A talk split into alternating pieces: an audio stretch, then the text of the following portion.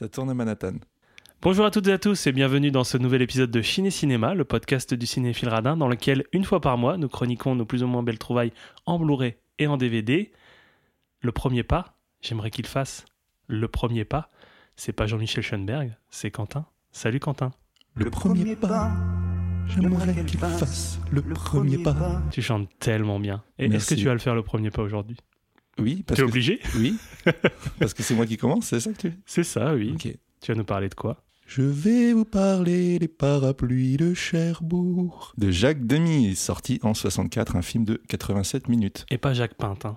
Waouh Ah non, mais si on commence comme ça, on va pas s'en sortir. hein. Ah Oui, non, j'arrête, j'arrête, je, je me tais.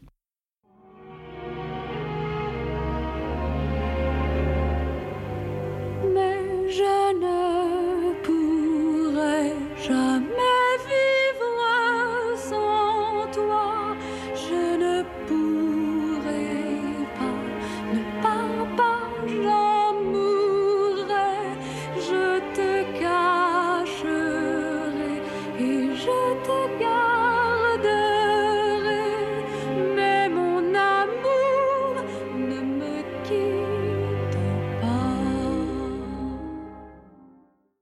Alors, comme à mon habitude, je vais commencer par vous présenter l'édition que j'ai trouvée. Alors, c'est une édition euh, distribuée par Opening Distribution.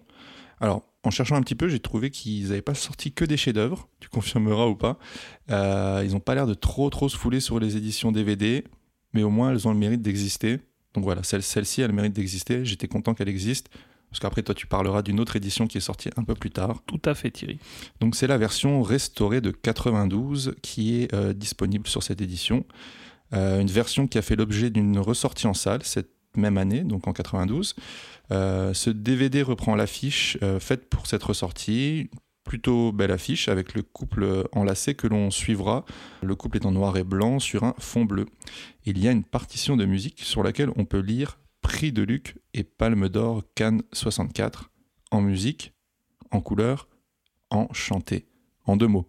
On a eu un petit débat hier sur euh, est-ce une comédie musicale? Et j'avais plutôt tendance à dire que c'était un film enchanté tel que c'était précisé sur, euh, sur l'affiche. Je ne vais pas rentrer dans ce débat, ça a duré 6 heures où il disait Non, c'est un film enchanté, c'est pas une Bon, comédie musicale. Pour faire, pour faire simple, moi je trouve que ce n'est pas une comédie musicale parce que tous les codes de la comédie musicale ne sont pas, ne sont pas repris ici. Voilà. Après, on pourra, on, pourra en on pourra en débattre un petit peu plus tard ou un petit peu plus longtemps, mais euh, là, ici, c'est pas, pas l'objet de la question. L'arrière de la jaquette nous présente le, le synopsis, euh, le menu du, du DVD comprenant le, le film, euh, un extrait de l'univers de Jacques Demy par Agnès Varda, sa, sa femme, la bande-annonce originale, la filmographie de Jacques Demy, chapitrage, photos et critiques, voilà, les classiques quoi. Ses spécificités, alors un son stéréo d'origine, en français, avec possibilité de sous-titrage anglais et espagnol. Euh, le format ici est en 1,75, format standard, j'ai vu que c'était le format standard des films italiens euh, des années 60, alors qu'a priori il serait sorti en 1,65. Alors je sais pas quel format tu as sur... euh, Alors, moi, de mon côté, c'est format cinéma 35 mm panoramique respecté. Voilà. Avec euh, écran adaptable 16 neuvième pour, euh, pour la, diffusion sur un, sur un téléviseur. Donc, euh, voilà, on est sur un format panoramique. Je, je ne saurais pas en dire plus. D'accord. Bon, moi, a priori, après cette, enfin, par rapport à cette différence de format d'origine et celui qui est, qui est repris là sur, sur cette édition des DVD, j'ai rien noté d'anormal, rien de choquant. Voilà, enfin, l'image paraît originelle, quoi. Il est également indiqué sur, euh, sur la jaquette qu'il s'agit d'un DVD promotionnel et que celui-ci ne peut être vendu. D'accord. Je note aussi au bas de, de celle-ci un copyright Ciné Tamaris de 90. Donc Ciné Tamaris, c'est une société fondée en, en 54 par, par Agnès Varda et Jacques Demy. Elle portait initialement le nom de Tamaris Film et devient Ciné Tamaris en 75. Alors en 2002, il lance l'édition de DVD de films euh, de son catalogue et depuis le 2017, c'est Arte qui est en charge de la distribution. Et ça, ça te concerne davantage parce que Tout c'est à fait. tu as une édition Arte. Voilà, c'est ça. J'ai une, édition Arte édition, donc j'en parlerai après. Alors l'édition que je possède est un peu étrange car selon mes recherches, en fait, ce DVD est sorti en 99 ou en 2000. Donc j'ai- j'ai pas réussi à savoir exactement quand est-ce que c'était sorti.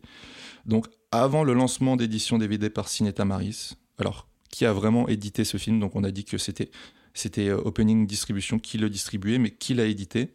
Surtout que c'est un DVD promotionnel. avec quoi c'est sorti? J'ai aucune info là-dessus. Donc petit casse-tête, si vous avez des infos à ce sujet, je suis preneur. Et euh, l'édition dont que tu as, Erwin, je sais pas si tu veux tout de suite la présenter ou comme ça risque d'être un peu long, on, on se, on se le réserve pour Oui, après. je, te laisse, euh, je te laisse développer euh, et puis après je, je ferai un petit point sur, euh, sur, sur l'édition effectivement. Alors ce qu'il faut savoir, c'est que c'est toi qui m'as poussé à acheter ce film. Oh, c'est vrai? Oui, c'est vrai, tu te souvenais pas? Non, mais je feins, je feins, tu me l'as déjà dit, mais c'est vrai. Oui, c'est vrai. Merci, Irène.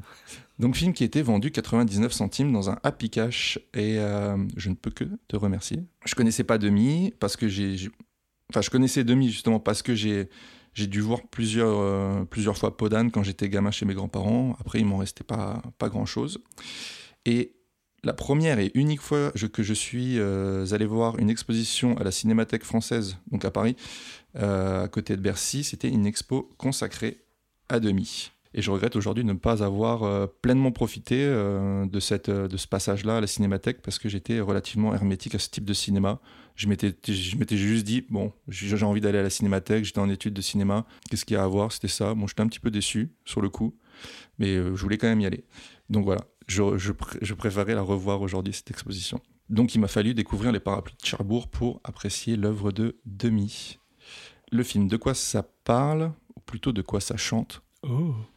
c'est Guy et Geneviève. Ils sont amoureux. Guy est garagiste et Geneviève aide sa mère veuve dans son magasin de parapluies à Cherbourg. Ils veulent se marier, mais la feuille de route du service militaire de Guy vient d'arriver. Il doit partir en Algérie pour deux ans. Alors, comme je l'ai laissé entendre, c'est un film chanté, mais entièrement chanté. Euh, Demi, en plus d'être réalisateur et scénariste sur ce film, et c'est le grand Michel Legrand qui est à la musique.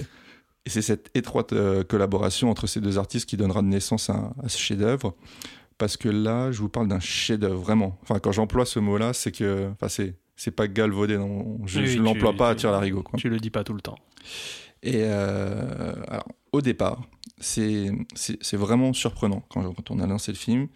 Toi, tu étais resté assez vague sur le film, tu m'avais pas trop détaillé ce, de quoi ça parlait, même si, pareil, on a toujours, on a eu un petit débat aussi qui consistait à dire que c'était un vieux film, les gens savent forcément de quoi ça parle. J'étais pas tout à fait d'accord avec ça, mais moi, je ne savais pas de quoi ça parlait en fait. Et euh, je l'ai découvert du coup en le voyant. Et euh, je pensais qu'il s'agissait d'une comédie musicale avec certaines parties chantées et d'autres jouées tout à fait normalement, euh, comme pourrait l'être euh, Chantons sous la pluie de Stanley Donen et Jen Kelly, sorti en 52, qui sera une grosse source d'inspiration pour, pour Demi. Mais non, toutes les paroles sont dites en chantant et la musique est vraiment est omniprésente, de, de A à Z, du début jusqu'à la fin. Pour commencer, j'ai ri, parce que ma première impression m'a fait euh, trouver ça euh, vraiment absurde. Mais ça, c'est la, ça, c'est la réaction vraiment de, de- de tout le monde, en fait. Je pense que les premières, les Aujourd'hui- premières minutes où tu te dis Aujourd'hui, oui, je me demande comment ça a été perçu en fait à sa sortie. Est-ce que les gens ont rigolé en voyant ça, les, enfin, en tout cas les premières secondes, les premières minutes, ou est-ce que justement c'était, enfin je sais pas, est-ce que c'est nos codes de lecture d'aujourd'hui qui nous font un peu glousser euh, en voyant ça? Bah, en tout cas, je, je sais que le. Comment dire, les, bandes annonces promotionnelles du film à l'époque précisaient bien que c'était le premier film français en parler chanté, entièrement chanté. Donc, euh, en tout cas, ils n'ont pas essayé de la faire à l'envers. Ils voulaient vraiment assumer ça. Et, je pense que les gens sont allés le voir, de toute façon, en, en pensant que ça allait être entièrement chanté. Et en vrai, ce serait intéressant de, faire une réception, effectivement, euh, des personnes de l'époque qui l'ont découvert et qui se sont dit mais c'est quoi ce Beans là ça, chante tout le temps, c'est chiant. Hmm, Faudrait que je demande à mes grands-parents, parce que je pense qu'ils l'ont vu à l'époque euh, parce que un, peu tout, enfin moi en tout cas de mon côté, un peu tous mes grands-parents avaient vu les films de demi. Ça passait pas mal à la télévision. Euh, donc voilà, ça surprend. Puis on s'y fait, et on, se prend au jeu. J'ai parlé en chantant les deux semaines qui suivaient. Et euh, Sur n'importe quelle chose, tu faisais le ménage, tu faisais une action, tu disais peu importe, Je j'avais suis commandé. en train de découper le saucisson pour l'apéro, Je voudrais une baguette bien cuite, s'il vous plaît, madame. mais pas trop cuite. Celle-ci, ça vous va? Parfait, elle était cramée. Comme d'habitude. Euh, c'est surprenant aussi parce que ça, ça nous semble. euh, Enfin, en tout cas, moi, ça me semblait dissonant parfois. Je trouvais que, les notes n'étaient pas forcément justes, que ça chantait pas forcément très bien tout le temps. Mais Malgré tout, ça fonctionne. C'est un film qui a été vraiment compliqué à produire parce que personne ne voulait le financer à l'origine. Euh, il se renda même au, marché du film à Cannes en 62 pour trouver un financement en vain. Ce qu'il faut savoir, c'est que les comédies euh, musicales n'avaient pas le vent en poupe à cette époque-là en France. Les producteurs, ils projettent forcément un échec commercial. Donc voilà, quand on va voir des producteurs et qu'on leur dit on veut faire un film entièrement chanté, euh, non, c'est pas vendeur pour eux, ça va pas fonctionner. Alors euh, on finance pas. Mec, tu prends tes clics et tes claques et tu vas chanter ailleurs. hein, Tu me fais. Exactement. Euh, Demis se tournera euh, sur les conseils d'un ami vers le patron de, de François, euh, Pierre Lazareff, qui le présente à Mac Bogart, nouvelle productrice dans, dans le milieu. Elle est fascinée par l'histoire, elle trouve les financements nécessaires assez rapidement, et donc le- là, le film peut se faire. Côté casting, Demi va proposer le rôle de Geneviève à Catherine Deneuve, donc en 61, soit trois ans avant la sortie du film, et euh, décalera même le tournage parce que celle-ci était enceinte de son premier enfant. Donc il la voulait euh, absolument, donc il a préféré attendre pour pouvoir vraiment la voir dans son film plutôt que de la remplacer par, euh, par une autre actrice. Et Deneuve n'était vraiment d'ailleurs pas convaincu de faire du cinéma avant de rencontrer Demi et de tourner pour lui. Elle deviendra sa muse ensuite, et puis on la verra dans, dans pas mal de, de ses films, hein, Les Demoiselles de Rochefort en 67 ou encore Podane en 70. C'est un Italien qui interprète euh, Guy, c'est Nino Castelnuovo. Est-ce que je l'ai bien prononcé? Parfaitement. Tu peux quand même le refaire avec l'accent italien, s'il te plaît? Nino Castelnuovo. C'est un acteur qui parle à peine français. Ça posera pas de problème parce que le film est entièrement euh, tourné en playback. Non, mais attends, t'es en train de me dire que Catherine, elle a pas chanté réellement Elle a pas chanté, c'est même pas sa voix. Non. Voilà. C'est pas du tout sa C'est voix. pas sa voix. La bande son est enregistrée au préalable pour que les acteurs puissent jouer dessus au moment du tournage. Donc Deneuve et Castelnuovo sont tout simplement magnifiques. Franchement, c'est un couple. Là, à l'heure actuelle, c'est pour moi un des plus beaux couples du, du cinéma international. Pop, pop, pop, pop, pop. On va se calmer, monsieur. Tu penses à Il qui y a Sophia Loren et Marcelo Mastroianni. Oh non, tu vas Ah. pas revenir là-dessus quand même. Si, si. Bah, D'ailleurs, on va reparler d'une journée particulière. J'ai oublié de dire des trucs la dernière fois. On consacrera un podcast euh, Voilà, je ferai un, dans un une podcast, dizaine d'années. un podcast parallèle, moi tout seul, sur, Solo, ouais. sur le film. Il y a un certain euh, diamantaire dans l'histoire qui proposera à Geneviève de, de l'épouser. Donc ce, ce diamantaire est joué par Marc Michel. Porte très bien la moustache, Marc. hein. Et j'allais exactement souligner cet aspect. Il a une moustache très fine et très très belle. Ouais, elle est belle. ouais. Mais elle est Super. pas, elle est pas non plus toute fine, tu vois. Non, bah, c'est pas Zorro non plus, mais. Et moi, je suis un peu jaloux, moi. hein. C'est vrai, moi aussi. Euh, il porte le nom de, de Roland Cassard à l'écran. Donc, euh, nom qui vous est peut-être familier si vous avez déjà vu Lola, donc un film de Jacques Demy, euh, le précédent film dans lequel ce Roland Cassard il tient le rôle principal. Donc, c'est Marc Michel qui a interprété déjà Roland Cassard dans Lola. Euh, il y fait d'ailleurs référence dans Les Parapluies de Cherbourg quand il dit Autrefois, j'ai aimé une femme, mais elle ne m'aimait pas. Elle s'appelait Lola. Donc, il y a vraiment. euh, Il y a un univers connecté. il y a un univers y un étendu chez. Demi. Oui, c'est vrai. Et euh, pour finir côté casting, l'autre rôle important, c'est celui de la mère de Geneviève, Madame Emery. Je sais même pas si je- elle a même pas de prénom en fait. C'est Non, c'est Madame Mais Emery. je crois qu'elle est bouchée. euh, elle est bouchée. Elle est bouchée à l'Emery. Tch. Euh, qui est très bien interprétée par Anne Vernon. Alors, dans le film, rentrons un peu dans le film, il y a une anecdote que je trouve euh, très belle et juste à propos des parapluies. Donc ça, c'est Legrand et Demi qui en parlent dans le documentaire L'univers de Jacques Demi, donc d'Agnès Varda. Donc il y a un extrait, comme je vous le disais, dans ce, dans ce DVD, il y a un extrait de ce, de ce documentaire. Et ils racontent que quand ils écrivaient la musique, ils notaient à quel moment les spectateurs devaient pleurer. Ils appelaient ça le premier mouchoir, le deuxième mouchoir, le troisième mouchoir. Je crois que ça va jusqu'à trois mouchoirs. Il Je suis pas sûr qu'il y en ait plus que ça. Tu refais le film dans ta tête et t'essayes de savoir Oui, j'ai refait le film dans ma combien de tête fois t'as pleuré. Combien de fois? Bah non, genre, je... bah, Toi, il y a deux mouchoirs. il y a un mouchoir. Ok, Il y a un mouchoir. Voilà. C'est déjà pas mal. Un c'est déjà bien, c'est très Voilà. bien. Mm. Désolé, Michel, le grand. Paix à, paix à son âme. Et c'est très efficace parce qu'ils sont parvenus à mettre dans ce film, grâce aux images et à la bande son, toute l'intensité euh, émotionnelle à laquelle euh, ils pensaient au moment de l'écriture. Je ça, je trouve que c'est c'est vraiment un pari un pari gagné parce que c'est ce que tu écris ou ce que tu as en tête va pas forcément euh, fonctionner auprès des spectateurs. Et là, c'est on a on en a vraiment quelque chose. Enfin, on est très réceptif à ce qu'ils ont ce qu'ils ont créé. Euh, moi, je verse, personnellement, je verse ma larme au, au dernier mouchoir, au tout dernier mouchoir. Bien exactement. Pareil. Euh, Toi aussi, tu pleures qu'une fois au final alors? Ouais, je pleure qu'une fois, mais j'ai- le cœur bien serré. euh, Oui. Oui, on, a, le- on va dire qu'on a, le- on a le cœur serré noué mi-parcours, euh, à mi-parcours. Ouais. hein. Alors c'est un film en, en plusieurs parties, trois pour être précis. Donc la première partie s'intitule sobrement Le départ. Alors on est en novembre 57 et euh, la dernière partie, euh, ça, ça s'élèvera en décembre 63, sans trop vous détailler ce qui se passera dans, pendant, pendant ces six ans. Euh, les extérieurs sont filmés donc à Cherbourg même, et les habitants de cette ville auront tous été conviés à la scène du carnaval. Carnaval que Geneviève n'apprécie pas franchement. Je sais pas si tu te rappelles dans les films Elle peste contre le carnaval. Ah, je me rappelle plus du Non. tout de cette anecdote. Alors il y a bien des thèmes qui sont, qui sont abordés. Il y a tout d'abord celui d'un amour de jeunesse avorté, un amour plein de promesses. Voilà, ces choses que l'on pense sur le moment, que l'on dit sur le moment, mais qui parfois peuvent être difficilement tenues parce que le destin en a décidé autrement. Et puis voilà, ce sera le, le cas pour, pour Guy et Geneviève. hein. Et, et c'est- vraiment ça qui, qui prédomine dans les parapluies. Vient ensuite euh, celui de la relation mère-fille, voilà, où quand la toxicité maternelle vient altérer ta, ta façon de penser. Alors, euh, pas- que ta façon de penser, de faire, et par conséquent, par conséquent ça, ça bouscule vraiment ta vie. Alors, on n'est pas dans une toxicité méga toxique. Je Oui. sais pas comment toi tu l'as perçu, mais Bah, On va dire que quand même la, la mère de la mère de Geneviève euh, quand même a, a une sorte de pression sociale Mm.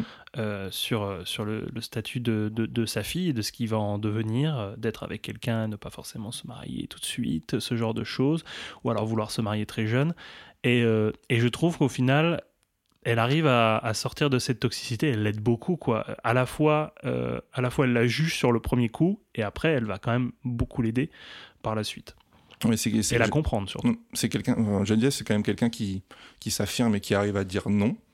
Si, voilà, quand, euh, quand elle lui dit, mais tu vas pas sortir avec ce garçon, bah si, j'y vais, hop, elle met sa veste, elle sort et elle va sortir avec ce garçon. Puis il y aura d'autres scènes comme ça. Mais cette toxicité, elle est quand même présente parce qu'elle vit, elle vit avec sa maman et elle lui impose quand même un certain mode de vie, même s'il n'est pas forcément tout le temps respecté, elle lui impose des choses. Je vous parle d'une femme endeuillée qui cherche absolument le confort matériel pour sa fille, pour elle-même par la même occasion. Et voilà, c'est une dame qui est endettée. Les parapluies ne se vendent plus à Cherbourg. hein. On est à Cherbourg, il n'y a pas de parapluie, mais c'est quoi ce bordel? Ah, monsieur Moki, vous êtes là? Oui, il fallait absolument parler de Moki quand on est à Cherbourg quand même. Voilà. Et donc, allez regarder le striptease sur Moki.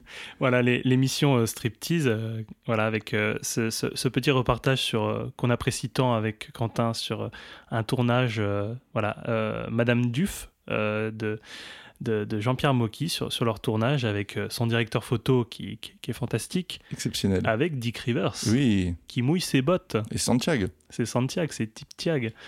C'est notre petite Madeleine, euh, Madeleine de Proust. Donc voilà, quand on parle de Cherbourg, on pense forcément à, à Jean-Pierre Mocky. Mais ne, ne tapez pas juste striptease Moki, parce que vous risquerez de tomber sur des trucs un peu chelous. Donc, ce- cette, cette mère endettée, ah, elle est intéressée par ce monsieur, ce monsieur Cassard, ce diamantaire.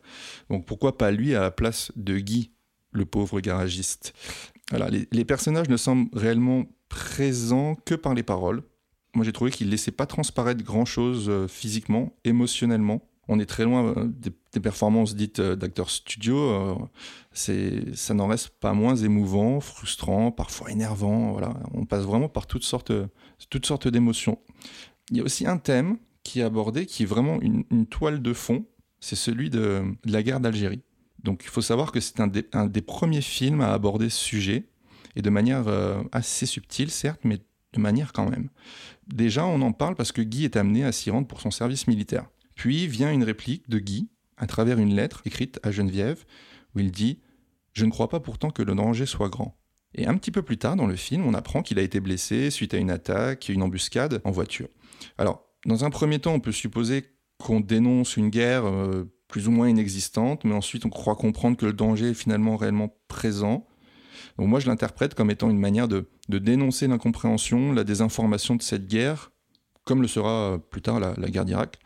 Euh, voilà, lisez ou regardez euh, Jared, ne serait-ce que pour le, fond du récit par rapport à la guerre d'Irak, c'est très intéressant. La Cinémathèque française a récemment sorti un, podcast dans lequel Olivia Rosenthal, donc une romancière française, présente et analyse le film lors d'une diffusion spéciale. Donc je vous invite vivement à aller écouter, mais allez l'écouter seulement après un visionnage du film. Il y a une analyse qui est faite de la dernière scène on y décortique les paroles et on, peut, y voir quelque chose qui n'est pas forcément évident au premier visionnage, euh, ou en tout cas euh, qui permet de, vivre euh, la dernière séquence différemment. Donc voilà, il est question de géographie, je n'en dirai pas plus.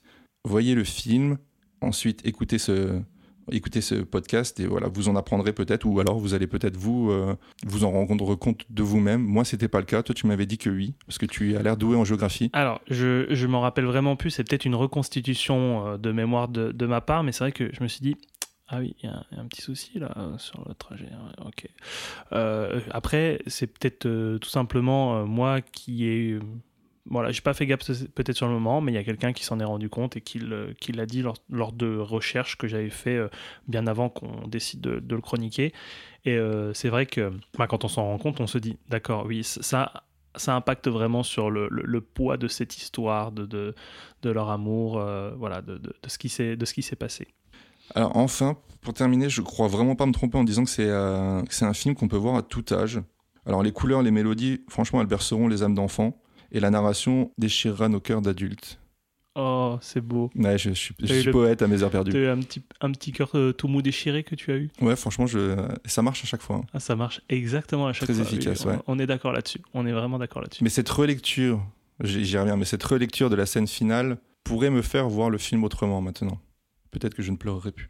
Ah bon? Mm. Oh non, je pleure à chaque fois. J'avais tellement peur de ne pas te trouver. Je suis si heureuse d'être avec toi. Maintenant je ris parce que je me rends compte combien je suis bête quand je suis toute seule. J'ai parlé à maman de notre mariage. Elle m'a évidemment traité de folle. Et puis ce soir, elle m'a interdit de te voir. Tu comprends, j'ai peur.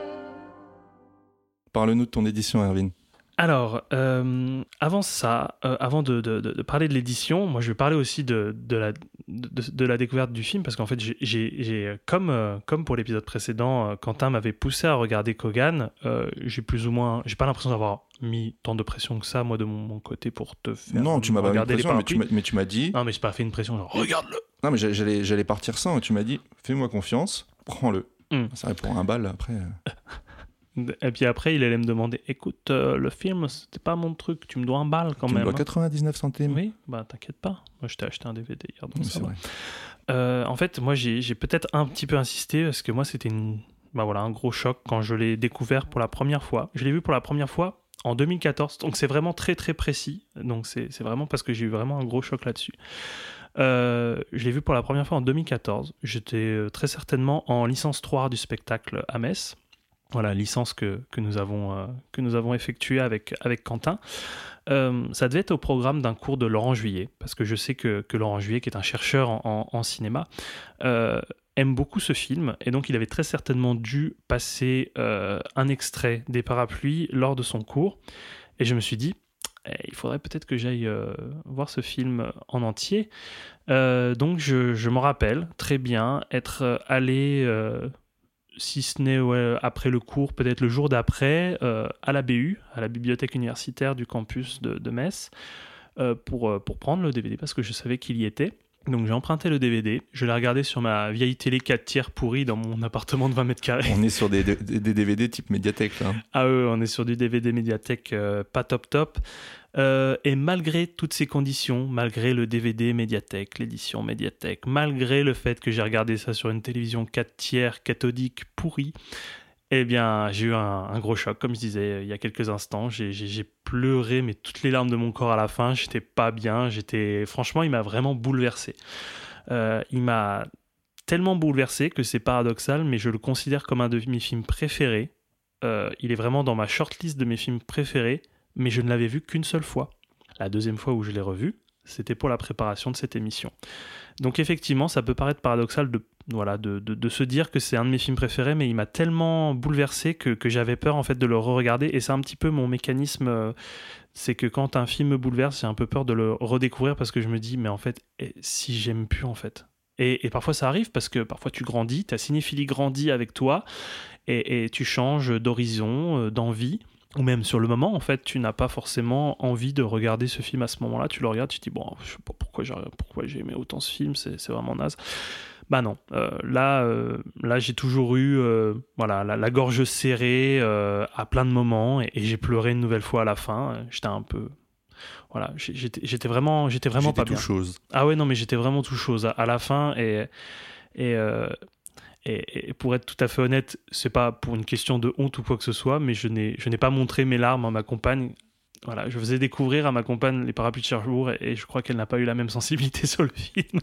elle a, elle a pas, elle a, elle a pas eu la même sensibilité que moi là-dessus. Euh, voilà, ça, ça, moi ça me touche, je sais pas, à un endroit où, euh, ouais, ça, ça, me touche vraiment, ça me prend au niveau du plexus là où genre, mais ça me prend et puis après ça, ça se diffuse et, et j'ai le cœur tout serré, j'ai la gorge nouée, c'est c'est, ça, me fait vraiment. Ça Attends, me... je vais te donner un mouchoir. Oui, mouchoir 1, s'il vous plaît. donc, euh, donc voilà, ça, je suis vraiment content. Je te remercie de, de, de, de l'avoir. Euh, bah, en tout cas, je, je, suis très heureux que toi aussi tu aies été autant touché par ce film. Euh, je suis très heureux que, que ça t'ait plu. Il va au, directement au Panthéon. Ah, il, il va au Panthéon. Mm. Ah. Entrée, parapluie de Cherbourg. elle, elle est pas mal, mon imitation de Malraux. Ah, c'était Malraux, ça. Ah oui, oui, oui. Tu fais, je pense que tu fais bien de le préciser. oh, le salaud euh, Donc voilà, je suis très content que ça t'ait plu et autant plu. Et, euh, et, je suis très content d'avoir pu le redécouvrir une seconde fois et me dire, bah en fait oui, ce film fait partie de mes films préférés et je suis très heureux d'en parler aujourd'hui euh, avec toi et avec vous. Non, mais tu, disais, il y, a des films effectivement que, que moi, par exemple, j'ai pu voir il y a 10 ans qui m'ont bouleversé, que je reverrai maintenant, qui, voilà, ça me ferait pas du tout le même effet, mais celui-là, je pense qu'il peut te suivre toute une vie. Hein. Exactement, c'est ça. De toute façon, il y a des films qui m'ont qui, qui m'ont lâché à un moment donné. Hein. Et, et c'est un peu crève-cœur parce que tu te dis, mais c'est un film qui m'a accompagné tant d'années, mais maintenant, je ne lui donne plus la place que, je, que je lui donnais avant. Mais c'est comme ça. Et, et, ce film sera remplacé par d'autres films à d'autres périodes de ta vie. Et c'est vrai que celui-là, en fait, c'est un peu un fil conducteur de, de tous tes âges. Parce que quand tu le regardes quand tu as 19 ans, quand tu as 30, quand tu as 40, quand tu as 50, je pense qu'au final, il te fera le même effet. Tu as raison de, le souligner, c'est peut-être vraiment un, des seuls films qui peut peut-être t'accompagner sur toute ta vie et sur toute ta cinéphilie avec tout le temps la même intensité. Euh, je vais vous parler de l'édition parce que c'est une édition vraiment euh, très riche et euh, j'ai déjà voilà, clamé tout mon amour pour ce film, donc je vais peut-être plus accentuer cette fois-ci sur l'édition. Euh, c'est une édition tout d'abord que j'ai achetée parce que je n'avais pas le film. Euh, quand Quentin m'a dit qu'il voulait chroniquer les parapluies, je me suis dit ah mais oui mais en fait j'ai pas le j'ai pas une édition moi j'ai rien donc euh, je suis allé sur Vinted et j'ai vu voilà une édition très jolie voilà, avec un visuel en fait qui reprend à peu près le, la, la, configura la, configuration de, de, de l'affiche originale que tu as sur le visuel que tu as sur ton édition, mais un petit peu remanié, voilà, en couleur déjà. Les, les personnages sont en couleur, il y a des parapluies euh, sur un fond bleu clair. On est plus sur un fond bleu clair alors que toi c'est un fond bleu foncé. foncé ouais. euh, donc je l'ai acheté à 3 euros plus les frais de port. Euh, et, et je trouvais déjà d'aspect qu'elle était très jolie. Donc c'est une édition euh, Arte euh, Édition et Ciné Tamaris. Donc même si Arte au final s'occupe de l'édition et de la distribution euh, des films de demi, Ciné Tamaris met encore la main à la pâte, en tout cas pour, pour faire les éditions. Et, et ils les incluent dans leur catalogue. Euh, alors j'ai dû faire quelques recherches parce que je me demandais en fait quand j'ai, on fait toujours en fait plus ou moins cette recherche, c'est que moi, je regarde euh, quand je n'ai très peu d'informations sur le film, je vais voir sur dvdfr.com pour avoir quelques, voilà, quelques informations sur l'édition. Et là, en fait, je ne trouvais pas l'édition en question. Euh, c'était, c'était un peu compliqué à trouver, donc je cherche. Euh, généralement, le dernier recours, c'est qu'on cherche le code EAN. Donc, on a déjà expliqué, le code c'est, c'est en fait le code barre qui a, voilà, sur tout produit, en fait, à à, acheter, qui a un code spécifique et qui le référence. Et, je ne le trouvais pas. Euh, par chance, et, je fais une petite dédicace à mon ami Pierre-Antoine, euh, qui est un, un, très grand admirateur de Varda, qui fait une thèse en doctorat sur, sur Varda, qui euh, a, a, quelques contacts avec Ciné Tamaris. Euh, et qui m'a contacté, qui, m'a donné un contact, qui en, la personne de Stanislas Biessi, euh, qui, s'occupe de, la distribution euh, des, films à Ciné Tamaris. Et j'ai dû lui demander, en fait, mais j'avais déjà quelques pistes. Je me demandais, je me disais qu'en fait cette édition faisait partie d'un coffret, voilà, avec plusieurs films. Je ne savais pas précisément lequel. Il a pu me confirmer qu'en fait c'était un DVD qui faisait partie d'un coffret Jacques Demy et euh, Damien Chazelle. Voilà, la ressortie de La La Land. Vu que Damien Chazelle n'arrête pas de, de crier haut et fort qu'en fait Demy est son cinéaste préféré et qu'il doit tout son cinéma en partie euh, à, à Jacques Demy. Donc ils avaient fait un, coffret euh, demi Chazelle avec les Demoiselles de Rochefort, les Parapluies et La La Land. Donc j'ai déjà parlé du, visuel, c'est vraiment une belle pièce. Euh, ce qui est important en fait dans cette, édition, c'est qu'il figure une version restaurée de 2013. Euh, c'est une restauration numérisation 2K qui a été réalisée par Ciné Tamaris, donc la société de production et distribution de, de Varda Demi, en collaboration avec le Festival de Cannes et qui a été réalisée par le laboratoire Digimage. Donc c'est une restauration qui a été faite à partir d'un scan 2K d'un interpositif trichrome noir et blanc euh, pour l'image et d'un mixage mono d'origine parce qu'il faut, dire qu'à l'époque les sorties sonores en fait des films jusqu'à très longtemps avant que ce soit la, la numérisation des pistes c'était en mono.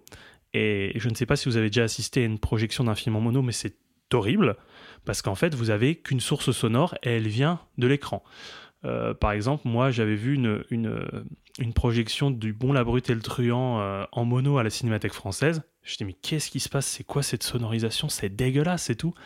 Et à la fin, je me suis rendu compte qu'en fait, c'est une projection d'origine en mono, euh, avec la piste d'origine. J'étais genre, ouais, bon. Parce que là, du coup, par rapport à ce que tu dis, le film, quand c'est sorti au cinéma en 64, le son était en mono? Ben, apparemment, en tout cas, c'est un mixage mono d'origine. Donc, oui, je parce pense que moi, j'ai un, un son stéréo d'origine sur mon DVD. Ah ouais? Ah bah tiens, c'est c'est bizarre. ouais. Écrit mixage mono d'origine, c'est sur, sur le carton en fait qu'ils mettent avant le début du film. Je pense que ton édition est un petit peu plus fiable que la mienne. Je sais pas, faudrait, faudrait vérifier, faudrait aller plus loin. Euh, donc le mixage mono d'origine couplé à un négatif Dolby et des bandes multipistes numériques qui datent de la remasterisation de 92, voilà, de, ta version. De... Et, euh, et donc l'étalonnage pour l'image a été supervisé par Mathieu Demy, donc le fils de, Jacques Demy. On va, on va dire que c'est une bonne copie pour un DVD. Euh, parce qu'il y a des couleurs vives, la restauration, elle a su garder malgré tout le grain de l'image, euh, ce qui est assez appréciable. Moi, j'aime bien personnellement. Et le son est plutôt pas mal. Mais le mixage, en fait, laisse quand même échapper, et je pense que c'est c'est pas du fait euh, d'une mauvaise restauration, je pense qu'ils ont fait vraiment un travail formidable là-dessus. C'est juste que, bon, ben, parfois, en fait, on a un matériau d'origine qui est. Ouais, on peut pas faire mieux. Voilà, on peut pas Mhm. faire mieux. Et euh, ça laisse dégager, ça laisse échapper quelques imperfections. Parfois, le volume est haut à certains moments. Ça, c'est pas que ça crache, mais en tout cas, tu, tu sens que, en plus, euh, un mixage sur ce type de, de film enchanté, euh, ben, il, y a, il y a des notes hautes. Donc parfois, pour faire un mixage, euh, c'est comme si nous, en fait, on parlait comme ça. Et- C'est des notes hautes que tu euh, pratiques très bien. ah oui, non, bah moi ça sort pas de ma bouche, tout simplement. Euh, donc voilà, au niveau de la copie, c'est une très très belle restauration. Elle est très très bien rendue dans l'édition. Euh, moi, je suis très, je suis très heureux d'avoir cette édition pour cette restauration qui a été faite en 2012. J'imagine que s'il y a eu restauration, euh, du coup, euh, 2K, on, on a un Blu-ray disponible. Effectivement, il y a un Blu-ray de disponible qui était, qui était un peu plus tard, des parapluies qui on peut on peut le peut-être trouver autour d'une quinzaine d'euros sur euh, peut-être un peu plus sur le, site Ciné Tamaris. Euh, J'ai parlé de la copie. Parlons de l'édition en général et des bonus. Donc il y a plus de 30 minutes de bonus pour un DVD. C'est voilà, moyenne haute, hein, franchement, même, même bien, parce que parfois on n'a que 10 minutes de bonus et on n'a rien à se mettre sous la dent. Et donc, je vais vous faire un petit, euh, un petit récap de, de- de ce qu'on peut trouver. Donc, euh, ce qui est d'exclusif, c'est la chronique d'une restauration. Donc, c'est une petite vidéo de 5 minutes sur l'histoire de la restauration qui a été effectuée en 2013. Donc, Super intéressant. voilà. Avec des présentations d'images avant-après. On est super friand avec euh, Quentin de, de- voilà, de parfois de restauration qu'on peut trouver, des images de restauration qu'on peut trouver sur, sur, euh, sur YouTube, euh, d'éditions qui présentent en fait une nouvelle restauration, une copie nouvelle restauration. Et c'est très appréciable de voir le travail de restauration qui a été fait. Tu te dis, waouh, quoi. Là, le nettoyage de l'image est magnifique. Ils ont réussi à conserver un grain malgré tout. Euh, Il y a vraiment de belles textures, de belles couleurs. c'est vraiment, c'est vraiment très appréciable à voir. C'est intéressant mais cette vidéo est beaucoup trop courte pour moi. Genre 5 minutes, c'est vrai que tu passes vraiment, genre tu passes euh, une minute sur euh, le laboratoire qui t'explique sur quel support, quel matériau d'origine voilà, ils, ont, ils ont sélectionné. Euh, tu as Mathieu Demy qui parle 30 secondes de l'étalonnage. Tu as Rosalie Varda qui parle de, de, voilà, de la volonté de restaurer le. Donc Rosalie Varda qui est, la, la fille d'Agnès Varda. Tu restes que trop trop peu en fait. Moi je voulais beaucoup plus. Je, franchement été capté, été captivé par, euh, par, cette vidéo et j'avais envie d'en savoir plus sur la restauration quoi, parce que c'est vraiment super intéressant de, voir ce travail. Autre bonus, un- une vidéo qui s'appelle Il était une fois les parapluies de Cherbourg. Donc en fait, c'est un documentaire format 52 minutes qui a été réalisé par Serge Julie en 2008. Et euh, on voit plusieurs proches, spécialistes du cinéma, historiens, euh, notamment un focus sur le traumatisme de la guerre d'Algérie euh, avec Bernard Stora et son évocation en fait dans le film, comme tu l'as expliqué plus tôt.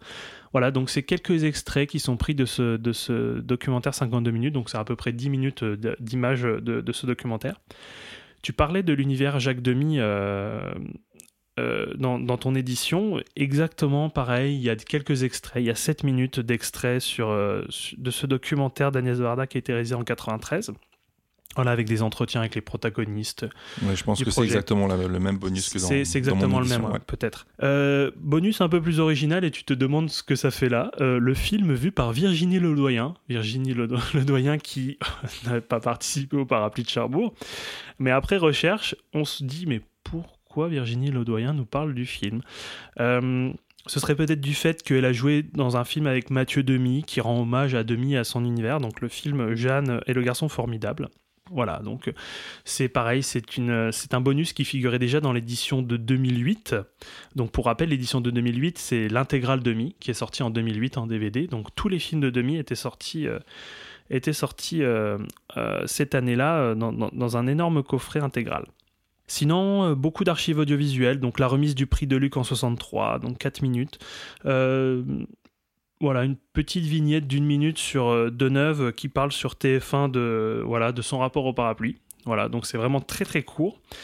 Et euh, pareil, euh, un extrait d'une émission TF1 avec euh, Demi et, Mac Bodard, euh, voilà, qui, parlent de leur collaboration et, et ce que tu disais, notamment sur, euh, sur le fait que c'était une nouvelle productrice et qu'elle ne savait pas, voilà, euh, euh, elle arrivait dans le milieu et donc en fait elle était très enchantée. Ouais, à- et puis elle sortait d'un échec. euh, Enfin, elle avait Mm. produit un premier film juste avant les parapluies, dont j'ai oublié le nom, et ça, ça a été un échec cuisant. Et euh, bon, ça a été, enfin, c'est assez surprenant que derrière, elle se dise bon, allez, je prends ça, alors que, comme on le disait, la Ouais, comédie Effectivement, musicale n'avait pas le vent en poupe. alors, elle, elle a eu le nez creux quand même. Ouais, elle a eu le nez creux à fond. hein. Euh, sinon, euh, il y a aussi les bandes annonces. Donc, il y a la bande annonce de 64, euh, raccourcie. Parce que, alors déjà, la bande annonce raccourcie fait plus de 3 minutes. Donc, je me demande quelle, était la durée originale de cette bande annonce à, la sortie. euh, qui en fait fait toute une histoire du cinéma euh, jusqu'à l'arrivée des parapluies et qui insiste sur le perfectionnement des techniques, la couleur, le parler chanté. Alors, ça fait genre. En 1895, le cinématographe est né. hein. Et, après, ça fait tout l'historique de, de- des évolutions techniques du cinéma. En 1928, le chanteur de jazz amène le cinéma sonore. En 1964, Jacques Demy fait les parapluies de Cherbourg en couleur et en parler chanté. Je caricature à peine. Elle est très lourde, cette bande-annonce. Franchement, sur le papier, je pense que tu te dis Ah ouais, pas mal, pas mal. Mais bon, c'est lourd, quoi. Euh, donc il y a cette bande-annonce, c'est la bande-annonce de la version plus classique, la, bande-annonce de, la ressortie du, film en, en 2013 suite à la restauration, euh, suite à la restauration du film. Et en bonus bonus, euh, la publicité pour l'intégrale demi euh, en DVD qui est sortie en 2008, dont je faisais mention plus Qui tôt. doit sûrement être épuisé à l'heure actuelle. Oui, et qui fait. Non, je crois pas. Je Non pense qu'ils font un. réa- oui, Je pense qu'ils font a un réassort. il y a un petit réassort. euh, Et, et cette donc cette publicité entre guillemets euh, fait plus de 5 minutes. Donc voilà, vous avez 5 minutes d'extrait de films, de tous les films de demi.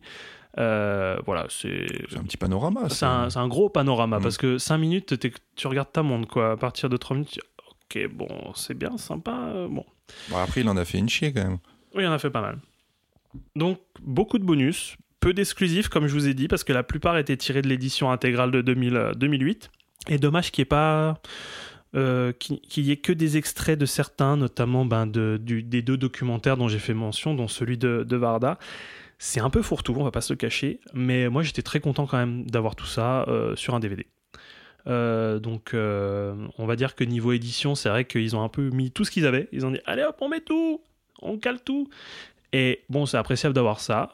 Si on a envie de continuer, bon, on peut aller chercher le, documentaire de Varda sur Demi. On peut aller chercher le 52 minutes de Serge Julie. C'est appréciable, mais c'est un peu fourre-tout, comme je disais.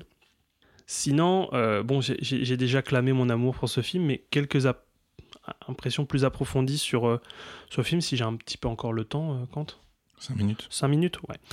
Euh, Jacques Demy, en fait, euh, il y a une citation au verso de la jaquette de Jacques Demy. Alors, je ne sais pas quelle est l'origine, j'ai pas été chercher plus loin. Euh, Jacques Demy qui parle des parapluies. Les parapluies, c'est un film contre la guerre, contre l'absence, contre tout ce qu'on déteste et qui brise un bonheur. Pour moi, ça représente vraiment tout le film. Euh, on n'a pas besoin de, de- de parler pendant 50 ans.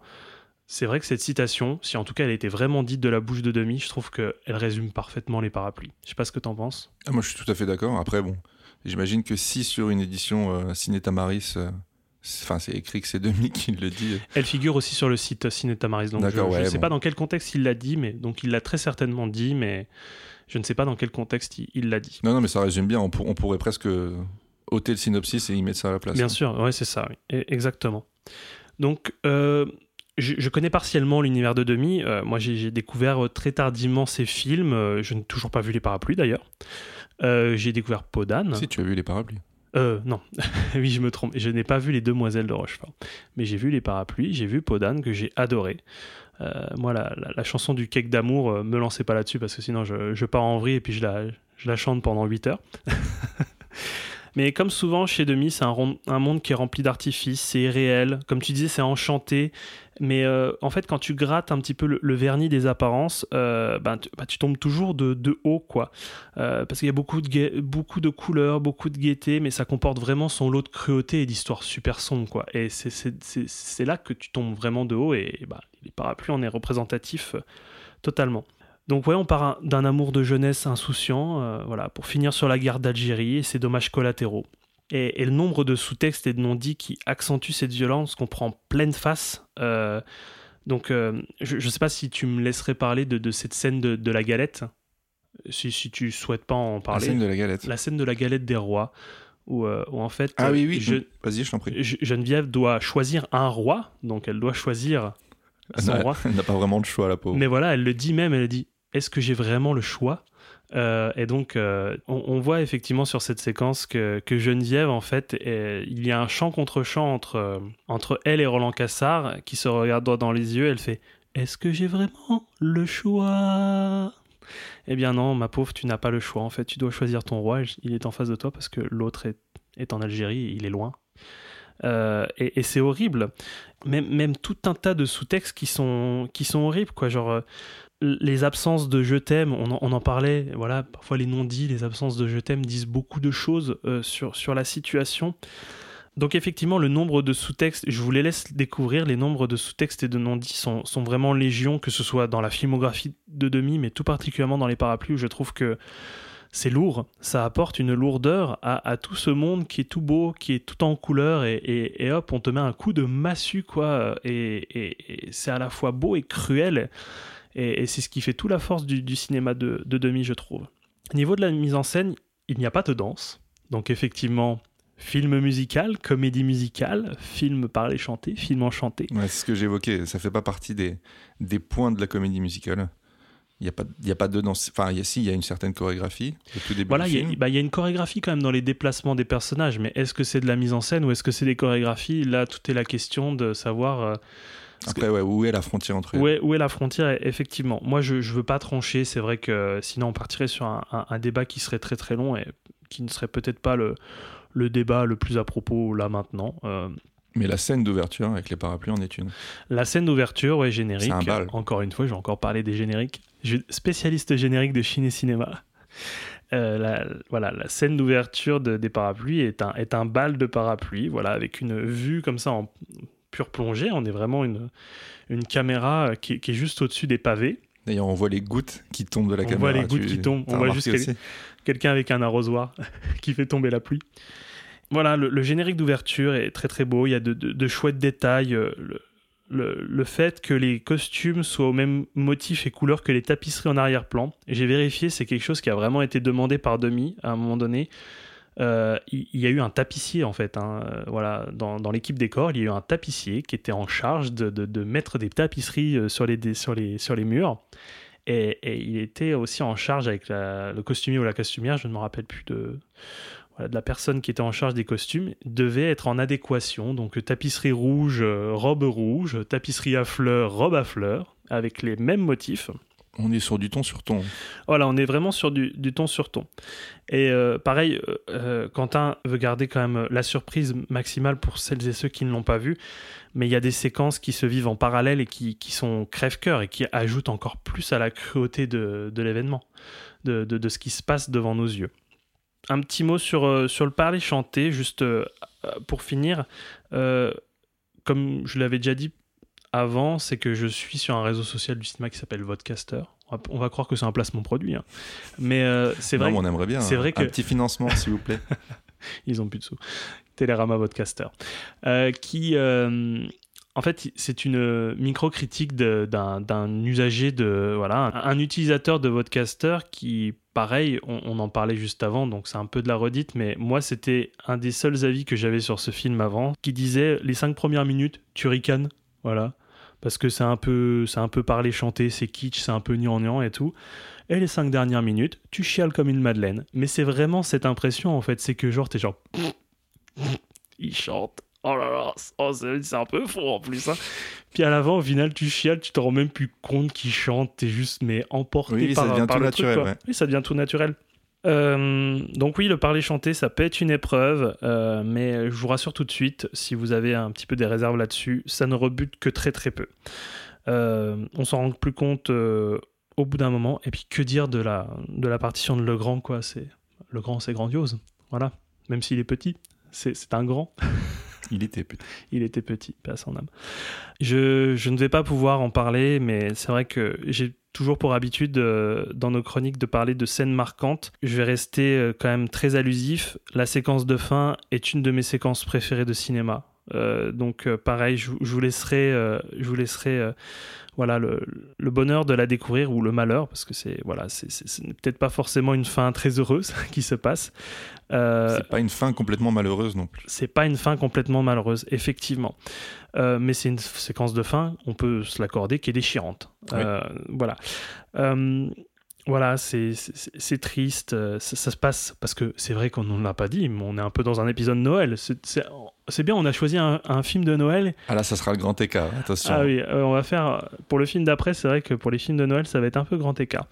Euh, voilà, c'est- une séquence qui se passe sous la neige à Cherbourg. Euh, même la pluie se glace et devient manteau de neige. Moi aussi, je peux être poète. Bah tu oui, vois. Moi bah aussi, faisons un truc tous les deux. Là. On arrête le cinéma, on se lance dans la a- poésie. ouais, on fait de la poésie. Moi, je suis poète. Euh, puis, il me fallait des petits parapluies sous les yeux pour ne pas être trempé.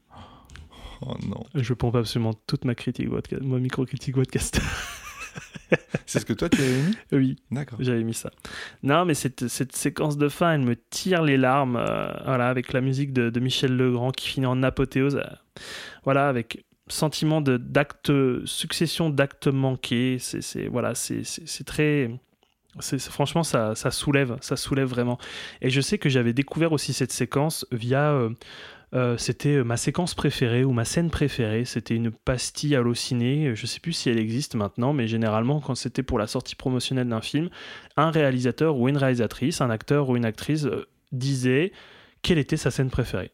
Donc, est-ce que tu veux savoir quelle est la scène préférée de Dominique Farrugia Vas-y, ça me ferait plaisir de C'est la séquence du parrain 2 à la fin. Et la séquence de Damien Chazelle, hein, c'est la séquence de fin Des voilà, parapluies des parapluies. D'accord. Voilà, effectivement. Euh, donc voilà, j'avais aussi découvert peut-être avant ou après que. Non, je crois que c'était un peu après parce que c'était vraiment lors de la sortie de La La Land que cette, euh, cette pastille était sortie. Mais je m'étais dit, ah bah Damien Chazelle, t'as tout compris quoi. Moi, c'est un peu, c'est un peu près pareil. Et tout ce qu'il dit, euh, vous pouvez la retrouver facilement. Bon, après, c'est pas ouf ce qu'il dit, mais c'est vrai que quand, quand tu partages en fait une séquence préférée avec quelqu'un, c'est toujours. euh, voilà, tu es toujours content d'en parler, de, de, voilà, d'écouter ce qu'il a à dire de son côté et tout. Et puis, puisqu'il y a une connexion, toi tu avais aimé La La Land? Euh, J'avais beaucoup aimé. Euh, après, moi, je l'ai vu qu'une fois en salle. C'était au Gaumont Opéra, qui va devenir le, le pâté Opéra euh, prochainement. Et, c'était dans une salle bondée et bon, il y avait beaucoup trop de monde. Ça faisait beaucoup trop de bruit et bon, j'ai été un petit peu parasité par le public. Euh, mais la séquence d'ouverture est, est géniale, quoi.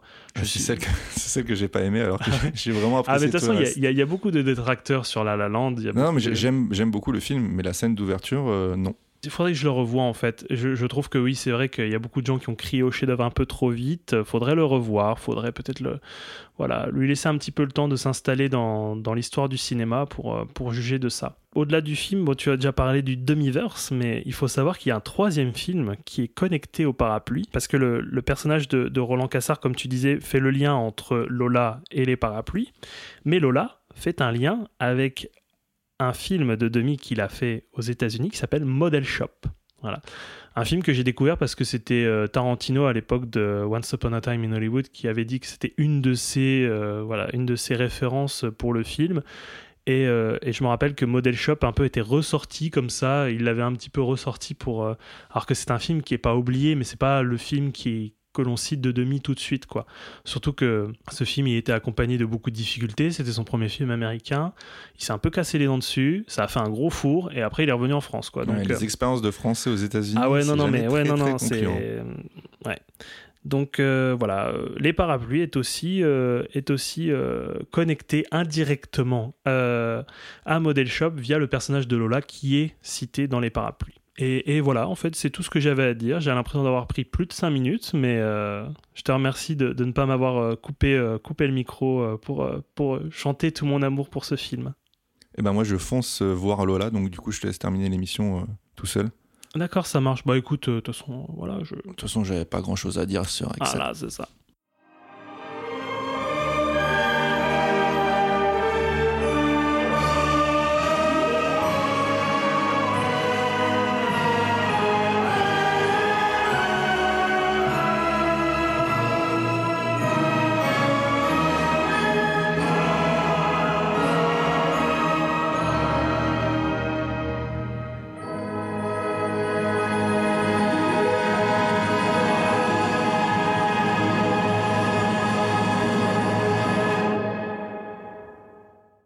Donc, on va laisser tomber les parapluies de Cherbourg, mais on va rester sur un film entièrement musical, Exactement, c'est vrai en fait, c'est vrai, j'avais pas du tout fait le lien.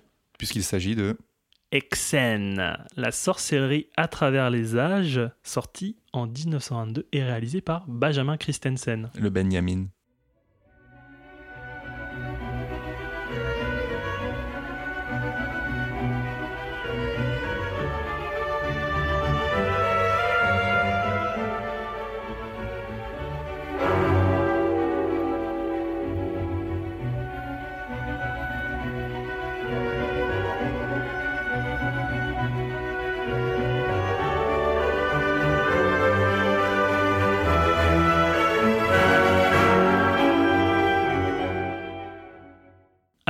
On est quand même, on est quand même parti sur cet épisode. Sur le, le mois dernier, c'était épisode polar, donc on était vraiment très très proche euh, au niveau des thématiques. Là, on avait vraiment fait le grand écart californien. Là, on est vraiment sur de l'opposé. Là, sais pas, t'es t'es pas d'accord avec moi? Ah bah si, on est sur, on est sur de l'opposé, mais après, on a décidé de mettre ça dans un, dans un podcast spécial Noël. Je trouve Oui. que les deux correspondent bien au truc, même si bon, on a plutôt tendance à arranger Exen dans un truc plutôt... Halloween, Halloween. spooky Halloween, ouais, Ouais. effectivement. Mais je trouve que ça fonctionne bien pour une, une fin d'année hivernale. Eh ben, c'est bien parce que pour cet épisode de décembre, donc euh, on va dire plus ou moins spécial Noël, on va faire pleurer dans les chaumières et puis on va faire peur aux gens. Hein c'est c'est ça un petit peu le programme. Euh, alors, Exen. Comme je disais, Exen, la sorcellerie à travers les âges. Euh, tout d'abord, avoir- d'avoir vu, connu le film, là, voilà, la première fois que j'ai entendu, par, entendu, connu l'existence de ce film, c'était via le livre Les 1001 films à voir avant de mourir, voilà, de, de Jay Schneider. Euh, voilà, je sais pas, vous voyez tout le temps à l'arrivée de Noël les gros bouquins omnibus ou euh, des bouquins prescripteurs euh, comme les 1001 films à voir avant de mourir ou alors si C'est un pavé. hein. voilà, si tu ne les as pas vus, t'es un demeuré. Euh, Il y a une mise à jour euh, annuelle. il y a une mise à jour annuelle, ouais. Mais euh, en fait, c'est vrai que quand tu commences, moi, c'est mon père qui m'avait acheté ça. Euh, il m'avait acheté ça pour Noël. Bah, c'est un peu le truc, euh, un peu le cadeau ah mais je crois qu'un tel il aime bien le cinéma, je vais lui acheter ça, c'est pas mal. Ouais, je suis pas tout à fait. Alors, moi, c'est ce que je pensais.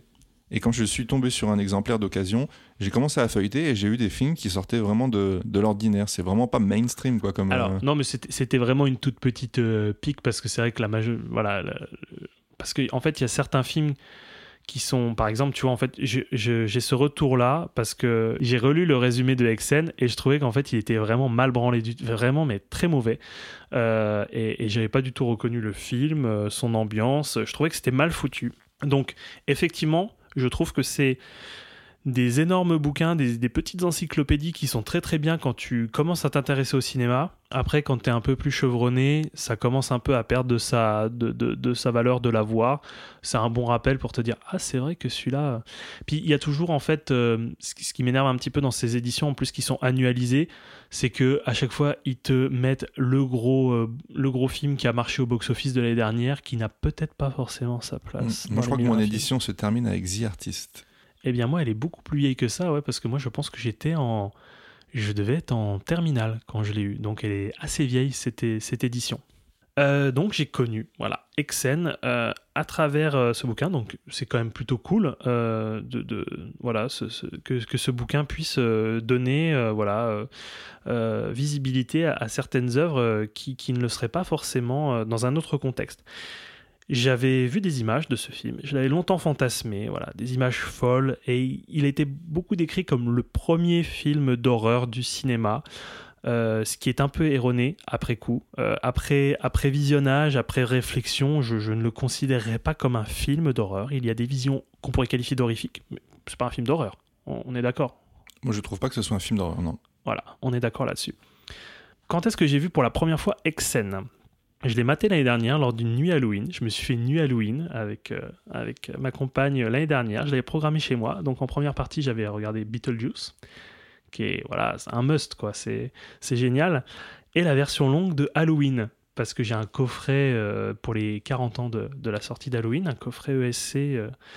euh, qui n'est pas Ciné Cinéma. Là. On est sur du coffret que, que j'ai payé plein pot, comme un bon fanboy de Halloween.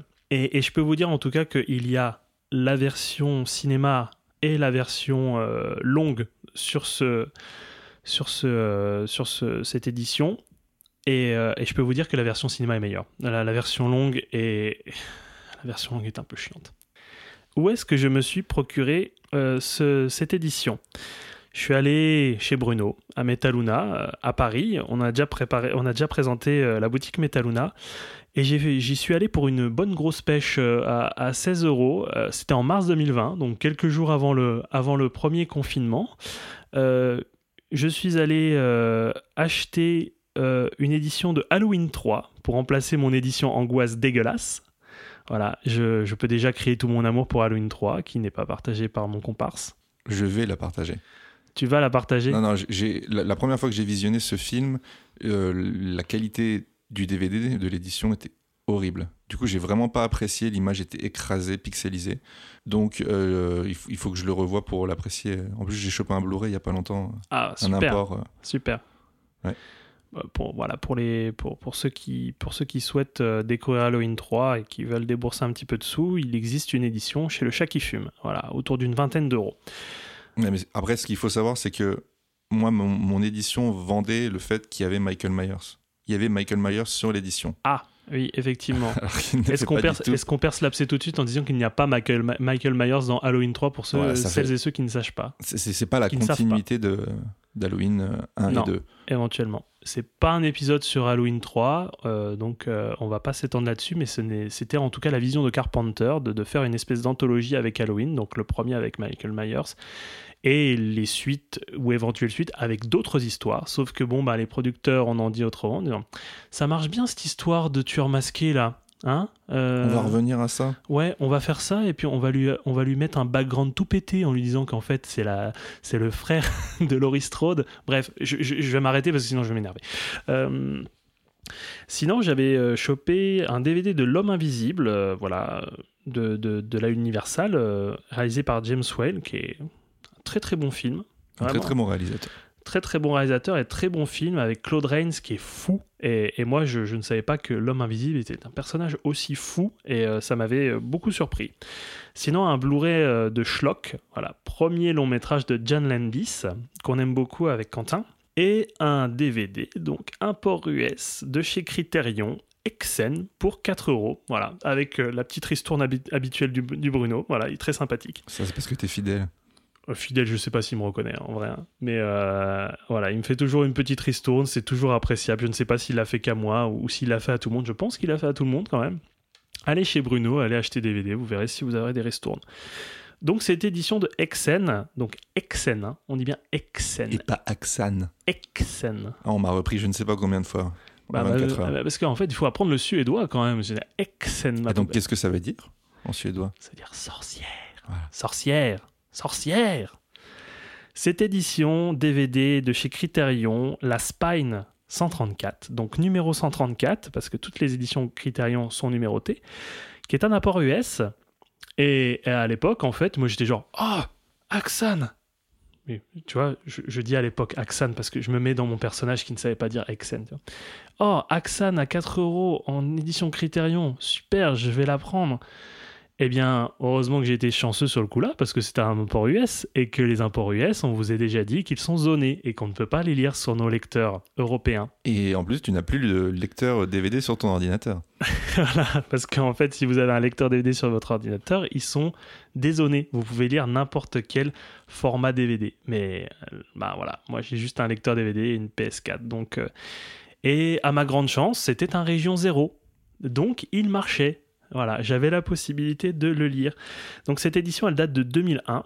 Elle est présentée comme la première édition existante du film en DVD. Et la version est considérée comme la plus proche de sa sortie en salle en 1922.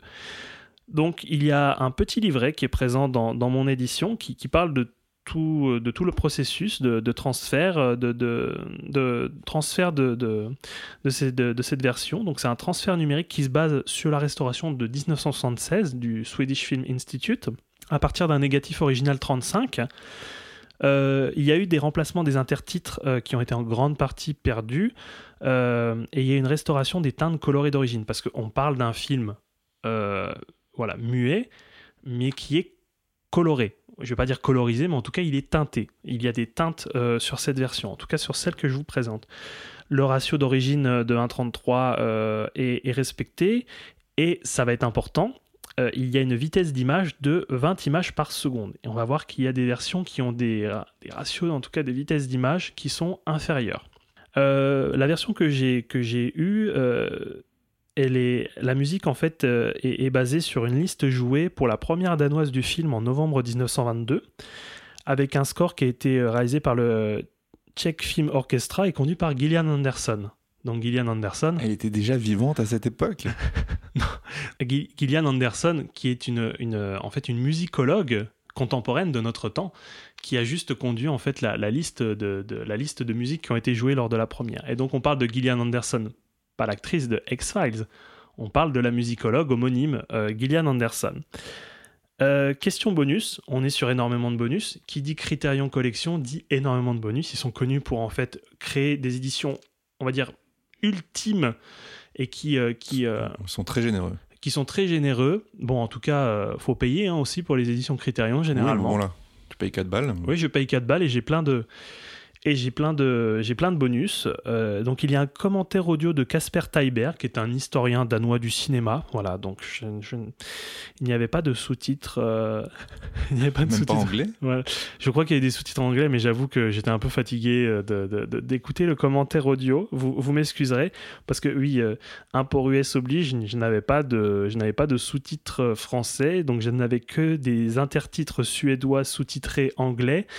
Et, euh, je, n'ai pas un anglais parfait, j'ai réussi à tout bien comprendre, mais on va dire que le commentaire audio d'une heure 40, j'ai eu un petit peu peur de me dire Oh là là là, je vais avoir le cerveau qui fume là.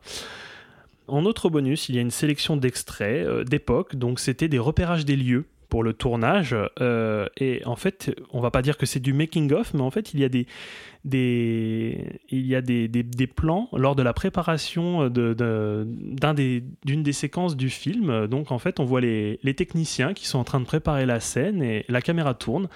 Et, et c'est assez, assez rigolo de, de voir un, des coulisses d'un film des années 20. C'est, c'est assez original. C'est pas commun. Ouais, c'est pas commun. Euh, sinon, quelque chose de plus classique, une galerie de photographies de plateau qui sont très jolies.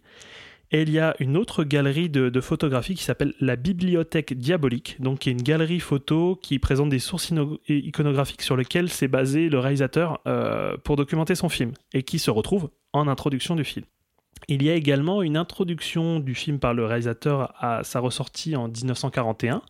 Voilà, parce que Exen en fait a eu une ressortie euh, en 1941 et le réalisateur a souhaité euh, pour les 20 ans du film euh, faire une petite introduction pour mieux accompagner le propos qu'il qui, qui, qui, met en avant dans son film.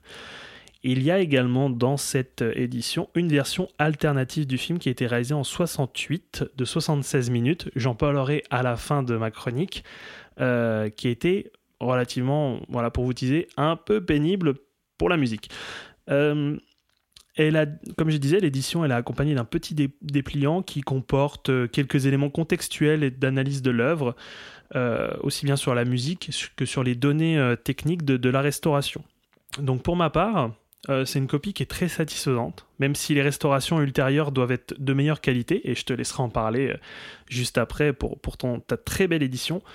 Mais euh, avoir euh, voilà, cette édition DVD Criterion pour 4 euros, c'est une très belle pièce à avoir dans sa DVD Tech. Moi, j'étais très heureux de le trouver. Je me rappelle que, en fait, pour, pour retrouver nos échanges, j'ai parcouru nos, nos, historiques de, de SMS et je t'avais dit que j'avais fait cette belle pêche à, à, à Metaluna et tu m'avais dit je suis jaloux. Euh, ah ouais, tout à fait. Ouais. Je suis jaloux d'avoir Exen donc euh, bon voilà. Moi je suis maintenant jaloux de ta de ton édition mais je suis quand même très satisfait d'avoir d'avoir la mienne. Eh bien, je te laisse présenter euh, pour les autres éditions. Tu en as une très très belle devant toi. Je te laisse, je te laisse Alors la présenter. On n'est pas dans la radinerie. Pas du tout. Voilà, faut savoir que je suis bien entouré dans la vie et que qu'à mon anniversaire, je reçois des, des, beaux cadeaux. Et donc là, j'ai eu euh, une très belle édition euh, DVD Blu-ray de chez Potemkin. Euh, qui est sortie le 15 juin 2021, donc euh, presque un mois avant mon anniversaire. donc elle contient le DVD du film, elle contient un DVD de bonus et le Blu-ray du film. Alors, le film est proposé dans sa version ésotérique, version fraîchement euh, restaurée en 2020. Alors, d'après mes recherches, financée par un crowdfunding, il me semble. Je ne sais pas si ce que tu avais. Que... J'ai pas fait de recherche en ce sens. Donc, je... donc, trois musiques sont, sont, sont, au choix. Alors, il y a celle de Hardzoid, qui était un groupe de rock progressif français, qui ici propose une, une musique plutôt avant-gardiste, type électronique. Donc euh, c'est un courant musical vers, le coup, euh, vers lequel le, le, groupe a évolué. Alors le groupe n'existe plus réellement, néanmoins il existe une... Euh, comment on pourrait appeler ça une sorte de, de, de, maison que le groupe aurait fondée, euh, qui serait une maison d'artistes dans laquelle pourraient venir travailler des. Le groupe perdurerait en fait à travers cette maison-là et les artistes pourraient y venir euh, faire, des, faire des, résidences. Ouais. Euh, je connaissais pas du tout hein, pour ma part.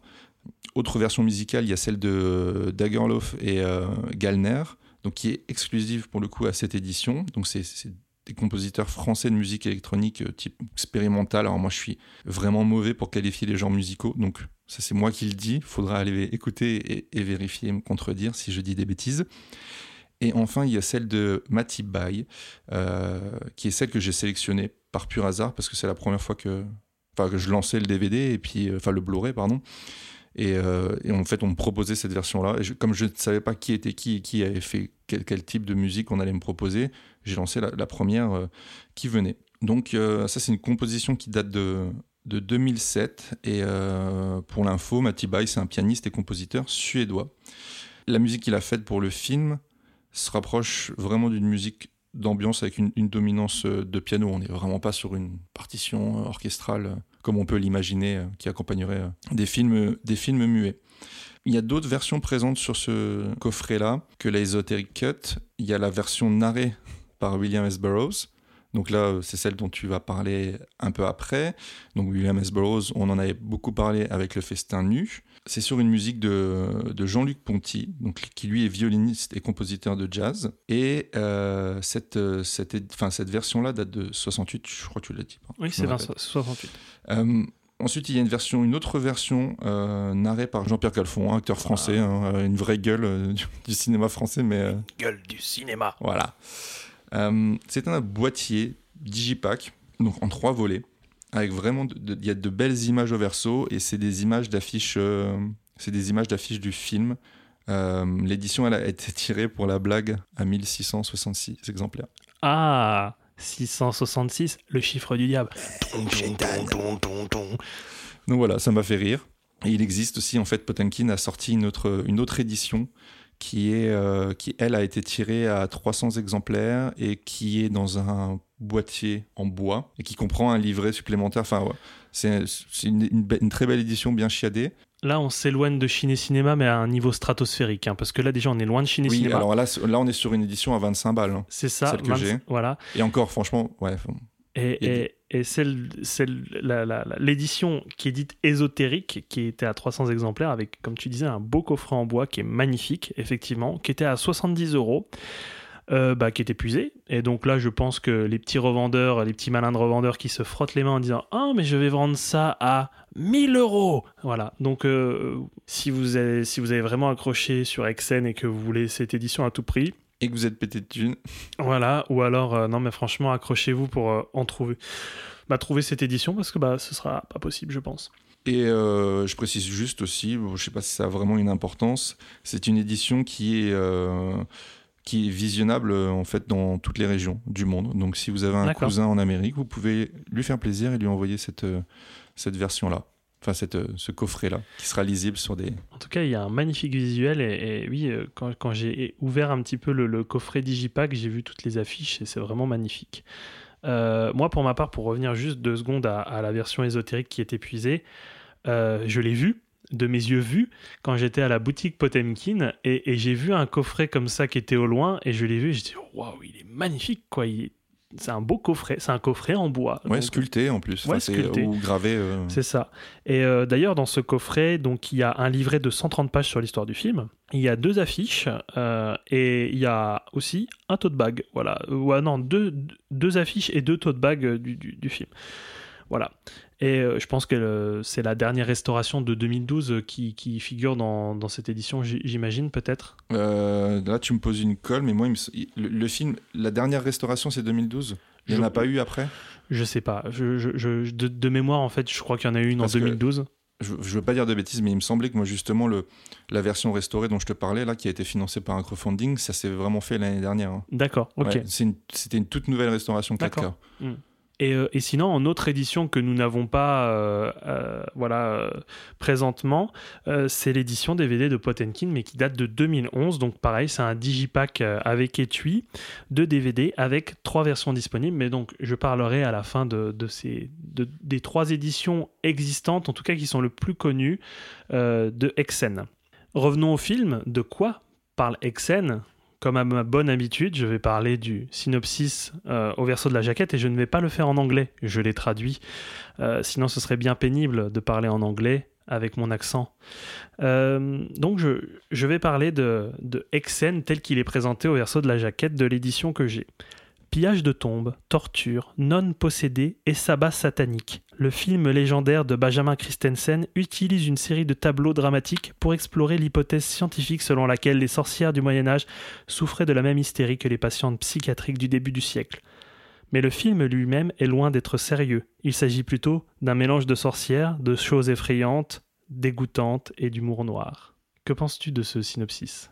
Je suis pas tout à fait d'accord avec ce qui est indiqué. Moi, je pense que le film, justement, se prend très, très au sérieux. C'est juste que la manière dont, c'est joué, c'est voilà, on est sur un film muet, c'est un peu exagéré. Donc, il y, a une grosse partie documentaire, une partie un peu plus fictionnelle basée sur des documents originaux. Mais euh, non, je trouve pas que ce soit enfin oui que ce soit une comédie quoi, dans certains points d'humour bah, noir euh, je pense que moi c'est l'interprétation qu'on lui donne mm. et euh, peut-être avec notre regard contemporain on voit ça d'un œil plutôt rigolo Et euh, c'est vrai que bon, cette partie-là, moi je suis assez d'accord avec toi. C'est loin de se prendre au sérieux. J'ai l'impression que le- l'éditeur se défend en disant hop, hop, hop, hop, hop. Eh, eh, eh, c'est- sympathique quand même. Hein. Et on veut pas vous rebuter, mais c'est bien. Achetez, achetez, achetez, achetez. Je ne vais pas faire mon spécialiste du cinéma suédois euh, pour euh, vous présenter un petit peu l'équipe du film et la distribution, Euh, surtout d'un film qui a bientôt 100 ans. Pour l'équipe du film, on retrouve donc Benjamin Christensen pour vous présenter rapidement. C'est un réalisateur suédois, Euh, voilà, réalisateur et, scénariste euh, du film. À la photographie, parce qu'il a été remercié euh, dans le générique du film par son réalisateur, Johan Ankerstenje, voilà, qui est, qui est directeur photo euh, sur, sur, sur ce film. Et voilà, ça me paraissait important de le souligner parce que je vais un peu parler euh, des décors, euh, de la direction artistique en général. C'est Richard Love, je pense qu'on dit comme ça. Euh, et il y a aussi Edla Hansen au montage. Donc des noms qui très certainement ne vous disent rien. En tout cas, moi, ils ne me disent rien. C'est vraiment juste pour euh, planter le, le décor euh, de la genèse du film pour vous parler d'eux. Niveau distribution. Oui, pardon, je te coupe, mais le réalisateur, il, il est suédois ou il est danois? Ah oui, non, non, je je viens de dire à l'instant euh, suédois, mais oui, c'est Benjamin Christensen et danois. Parce que le film est, est suédo-danois, on en parlera ju- juste après. Euh, donc pour la direction, encore une fois, ce Benjamin Christensen qui était au four et au moulin. Euh, voilà. Donc c'était 10 histoires de sorcières, mais il y a aussi le diable dans ce film. Et donc le diable est joué. Tu tires la langue, tu tires la langue comme le diable Comme Benjamin comme Benjamin. Euh, donc le, le réalisateur et le scénariste a aussi joué le personnage du diable. Voilà, il s'est mis vraiment dans une position de méchant, le méchant sur le plateau. J'imagine bien tourner avec son costume de diable et ses grosses cornes. Donc voilà, on pourrait dire, juste pour l'anecdote, pour la distribution, que le réalisateur a joué le rôle du diable, mais ce serait un petit peu... Voilà, je, pourrais juste vous dire aussi que Maren Pedersen, voilà, qui, a, joué aussi une sorcière, euh, qui, est la femme âgée qui, se fait persécuter euh, par, l'Église. Euh, voilà, c'est peut-être parce que je vais en parler juste après que, je la cite, mais voilà, ce serait un petit peu inutile de faire tout le casting, étant donné que ben, on ne connaît personne. C'est pas pour manquer de respect à ces personnes qui jouent très bien par ailleurs, tout ça, c'est super. Mais bon, ce serait juste un enfilement de, noms dont on ne sait pas l'origine ni les personnes qui elles sont. Un petit point sur la, la genèse du film, donc, euh, Christensen euh, découvre le Maleus Maleficarum, donc c'est un peu un nom à la Necronomicon euh, de, de, fait, de ouais. Evil Dead. J'ai décidé de parler de Evil Dead à chaque épisode. Je sais pas si tu es d'accord, je pense que ça va te saouler, mais je m'en fous. Ça passe. Non, non, mais ça me va.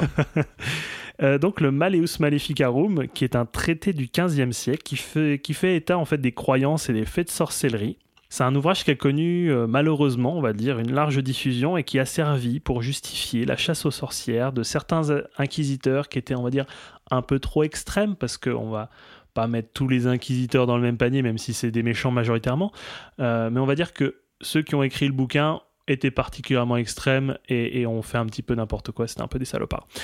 Donc euh, Christensen découvre ce- ce- cet ouvrage apparemment, donc ça c'est de l'ordre de l'anecdote, dans une librairie berlinoise. Et il décide, après avoir lu cet ouvrage, de faire des recherches sur les origines de la sorcellerie et sur la chasse aux sorcières. Euh, apparemment, des historiens auraient refusé que son projet se concrétise, donc il voulait voilà, travailler avec des historiens qui ont refusé pour la majeure partie. Donc il, a décidé de, il a décidé de, de- continuer ses recherches. Et d'ailleurs, la, présentation de ses sources, parce qu'il a fait vraiment beaucoup de recherches, d'ailleurs je vais en parler juste, après, ça se retrouve en partie dans le film.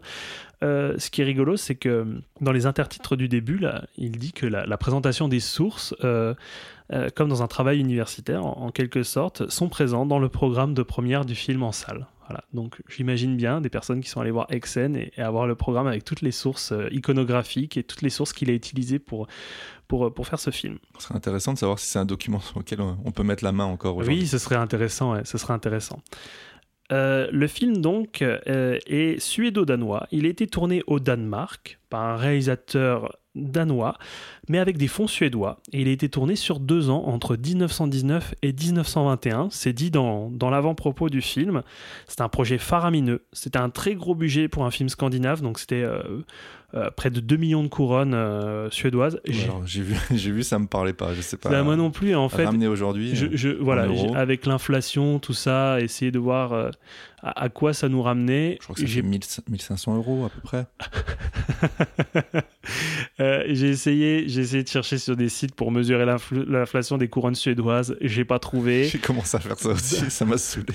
Donc je vous donne l'info. Ça a coûté 2 millions de couronnes suédoises. Vous en faites ce que vous voulez. Apparemment, ça coûtait super cher.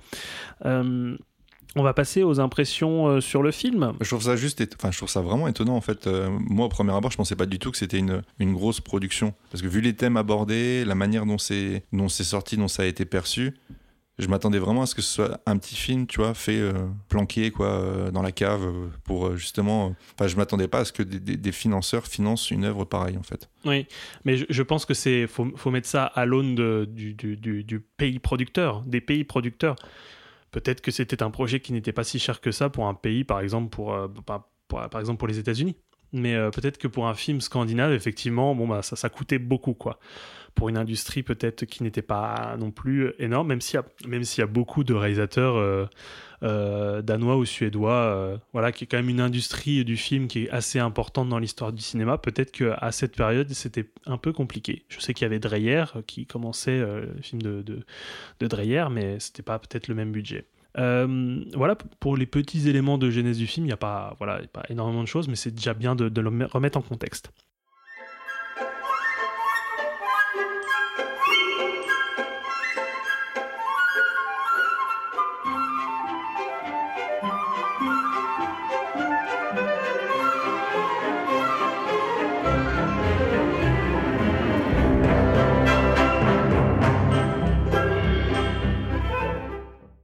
Pour mes impressions sur, euh, sur le film, on va être d'accord, je pense, tous les deux.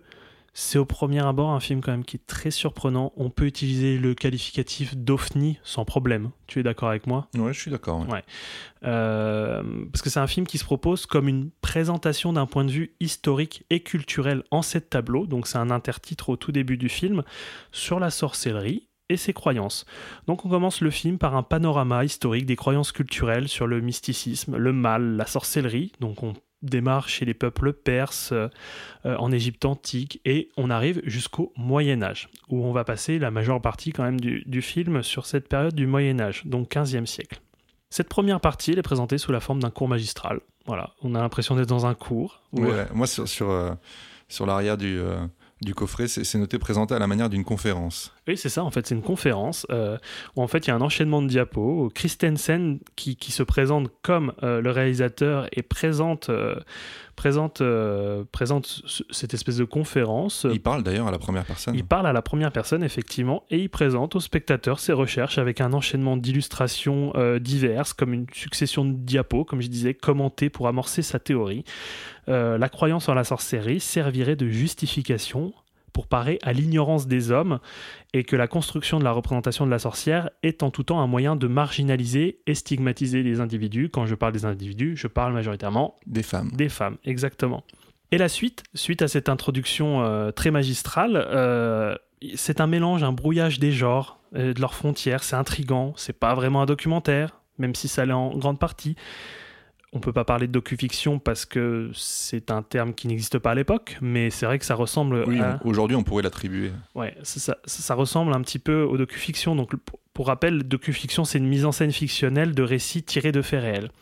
Euh, C'est comme une réinterprétation. Je sais pas, vous avez vu nombre de de- d'émissions un peu cheapo sur, euh, euh, par exemple, euh, le Titanic, le naufrage du Titanic, où il y a des remises en scène euh, comme ça du naufrage très mal foutu. Bon, là, on parle du docu-fiction euh, très bas de gamme, hein. mais c'est vraiment pour, euh, pour vous donner une idée de ce que, de ce que peut être le docu-fiction. Donc le film, en fait, est une succession d'allées-venues entre les genres qui se répercutent sur la mise en scène et qui forment des procédés narratifs qui sont très surprenants. Franchement, c'est le mot, c'est très surprenant. Euh, alors, pour ma part, euh, je me suis senti très très peu à l'aise de, parler de ces procédés narratifs et de, toute cette, euh, de, toutes ces histoires de, forme et de genre cinématographique. Donc, en fait, j'ai- pris les mots de Chris Fujiwara, qui, est, qui a travaillé en fait sur l'édition du DVD et qui note que le film place sur le même plan de la représentation cinématographique le fait, donc les documentaires, la fiction, l'interprétation, la réalité objective et l'hallucination. Les scènes fantastiques sont traitées de manière réaliste et ne diffèrent pas des scènes qui sont de l'ordre du style documentaire. Les genres et formes s'entremêlent. C'est c'est exactement ça. hein. Tout à fait. ouais, ouais. Euh, et par-dessus euh, par-dessus ce, ce- ce- cet énorme. euh, je- ce serait péjoratif de dire gloubi-boulga, mais non, mais c'est c'est vraiment ce- ce- ce- cet énorme mélange des genres où, où- où, en fait on n'arrive pas à poser un mot sur la, la, la forme, du, la forme de, de, l'objet euh, qui se présente devant nous. Il y a un éclatement euh, épisodique du quatrième mur euh, où Christensen s'adresse au spectateur, montre les coulisses du tournage. entre deux scènes fictionnelles, il parle des acteurs en tant qu'acteurs et en fait des personnages de ce fait de son film. On est en plein dans la réflexivité, quoi. Et c'est ça qui encore, voilà, c'est ça qui est encore plus surprenant pour un film de 1922 de se dire que c'est un objet qui a une propre réflexivité sur sa propre démarche et ça, ça, ah, c'est mind blown, quoi. On a vraiment le cerveau qui explose. Et on va parler de ça aussi, euh, des effets visuels. Pour un film de 1922, il y a énormément d'effets visuels. Je crois, je crois qu'il fait tout ce qui est possible à cette époque. Mais c'est dingue, hein. ça Mm. c'est c'est fou quoi. C'est pas le survendre en disant ça, mais c'est vrai que les effets visuels sont assez bien, bien exécutés et bien foutus. Il y a de la stop, show- il y a de la stop motion, euh, il y a de la surimpression. À un moment donné, il y a un plan de sorcière qui survole un village et apparemment ça a été te- techniquement très très compliqué. En fait, ça, je veux bien le croire. ouais. ils ont représenté euh, en fait un- sur un plateau tournant euh, un, vi- un village avec des habitations. C'était des maquettes qui faisaient près de 2 mètres. Et en fait, ils ont fait une surimpression euh, des- de ces sorcières qui volaient sur des balais avec ce plateau tournant qui tournait autour de la caméra. Et quand on voit ce plan, il est, il est dingue, quoi. Il- franchement, il, il est vraiment dingue. Il y a des, des jump cuts aussi. Il y a, ouais, il y a, il y a aussi ça, et il y a aussi des, euh, des alors on appelle ça en français euh, des, des, des plans en marche arrière ou des reverse motion, notamment avec des pièces de monnaie euh, qui, qui reviennent en arrière. Non mais c'est- dingue quoi, Ouais, c'est vraiment...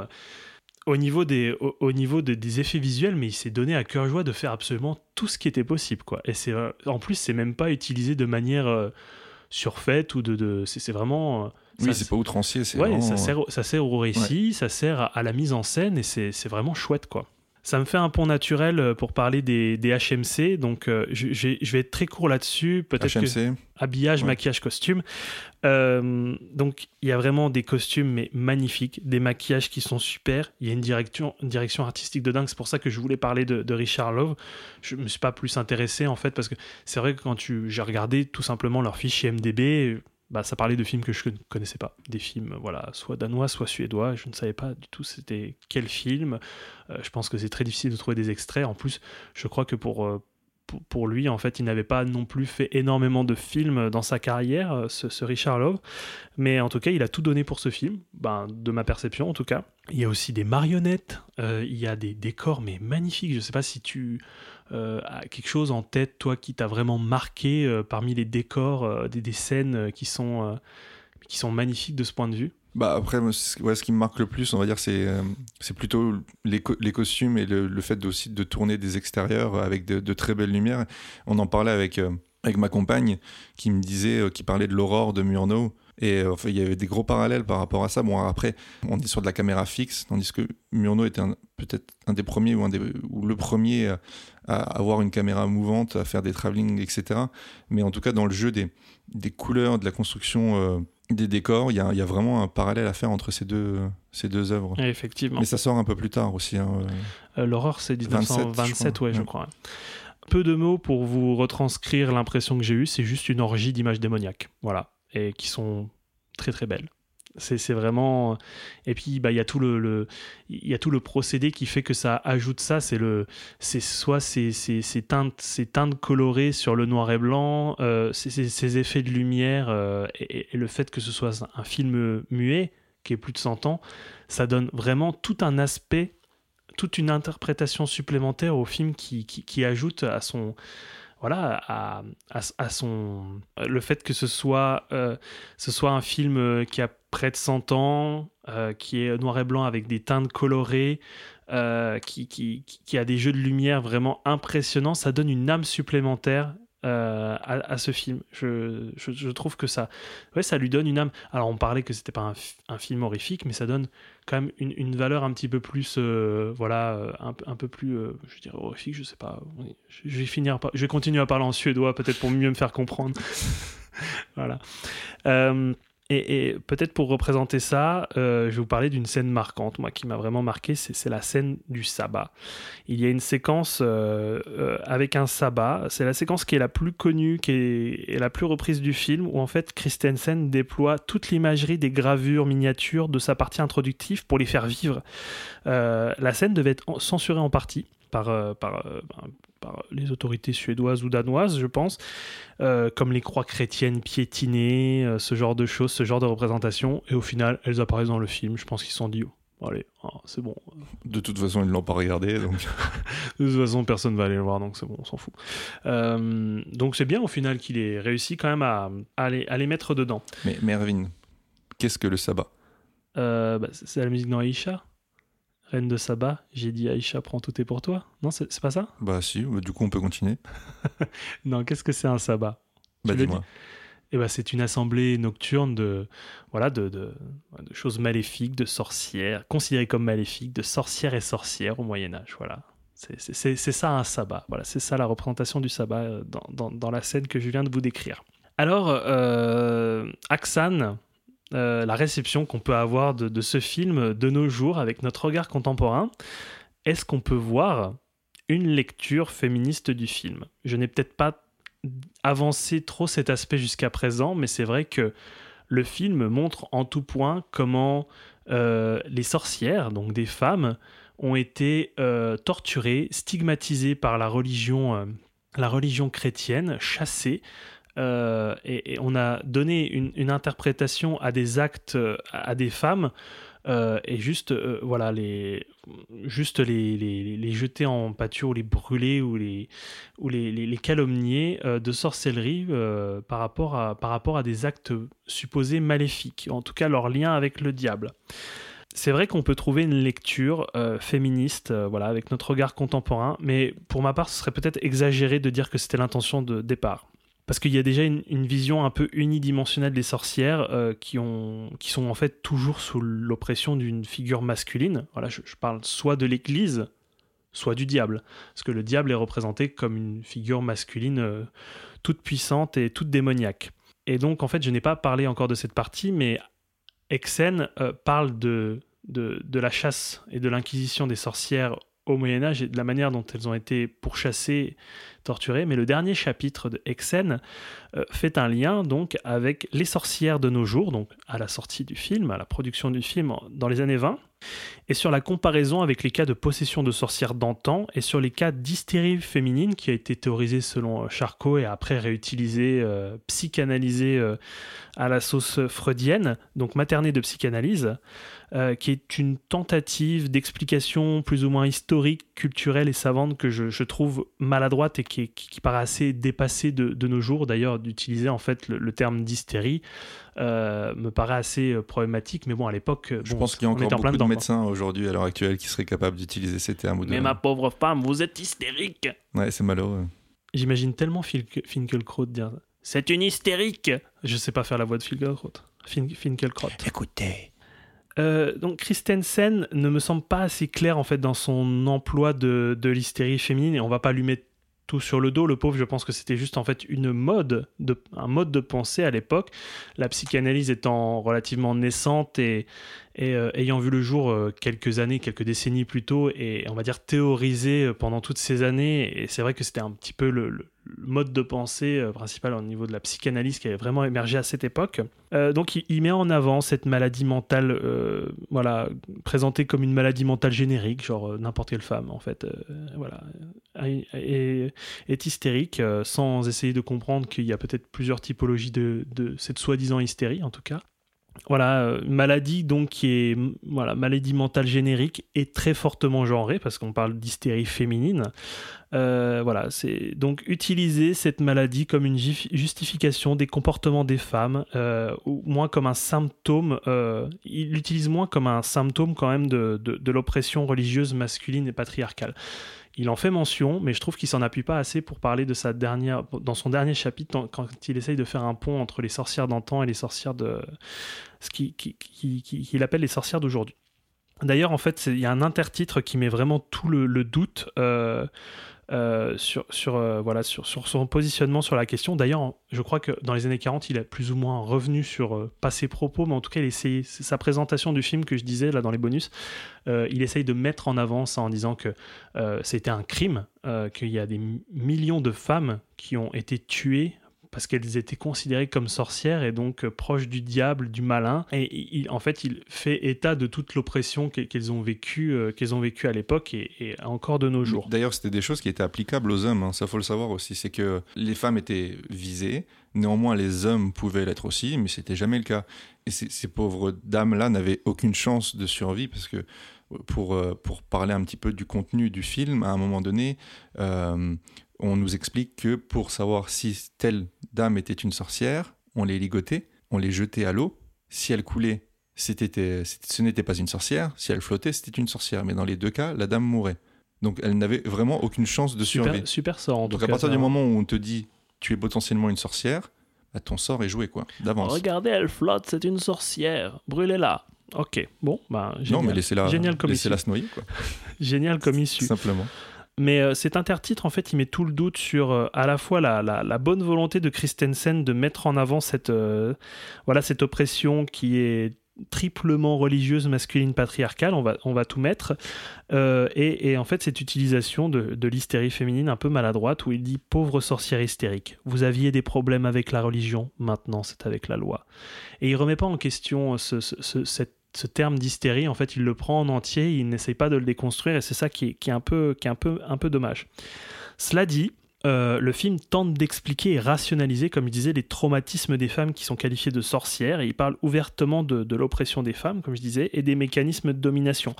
Notamment sur le chapitre, euh, il y a un chapitre qui est dédié à la torture, qui est à la fois physique et psychologique. Euh, donc c'est une séquence qui présente la torture que pratiquaient voilà, certains courants extrêmes de, de la religion chrétienne, qui étaient tenus, en plus ils sont représentés dans le film comme des hommes riches et puissants, très gros, voilà, hein, bien bedonnants. Oui, oui, oui. Oui, ils, pe- ils peuvent bien manger, ils peuvent bien boire. des, des bons gros des bons gros mascus quoi et, et donc voilà cette l'oppression de la religion chrétienne qui est par extension une, domi- une domination masculine envers les femmes en plus il y a une dimension de genre et aussi une dimension de classe parce qu'en plus euh, il- en fait mention Christensen c'est que pour lui en plus les sorcières maintenant euh, que ce soit avant ou maintenant c'est souvent aussi des femmes euh, en plus il y a une dimension euh, agiste parce que c'est des femmes pauvres vieilles et laides. Voilà, la représentation de la sorcière selon, selon les dogmes de la religion chrétienne, en tout cas les, les- inquisiteurs un peu extrêmes, et, et euh, la représentation en tout cas de, la figure de la sorcière telle que maintenant on peut même la retrouver dans la pop culture. Voilà, euh, je sais pas, la sorcière dans, dans, euh, comment ça s'appelle dans Blanche-Neige et les Sept Nains, tu vois, genre c'est pas une... c'est- vraiment, je pense que si on pense à la si on pense à la figure de la sorcière, il y a beaucoup d'entre nous qui vont penser peut-être à ce- ce- cette, cette représentation de la sorcière.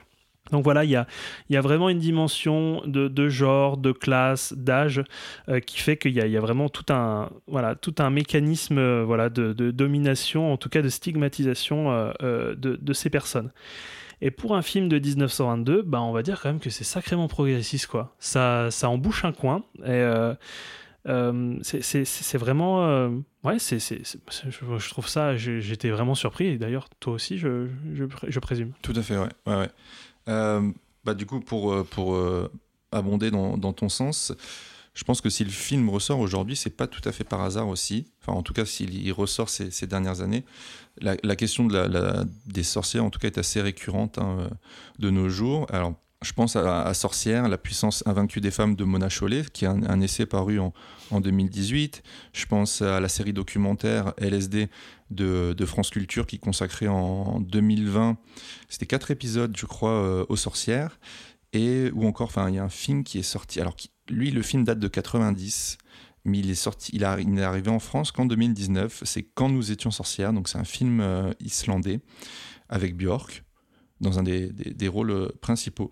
Donc la sorcière, je trouve qu'elle est devenue vraiment au fil du, du temps un symbole féministe. Peut-être qu'il l'a toujours été. Enfin, il y a, quand je dis au fil du temps. Il y a euh, très clairement une réappropriation avec euh, bah, ce mouvement de retour des sorcières.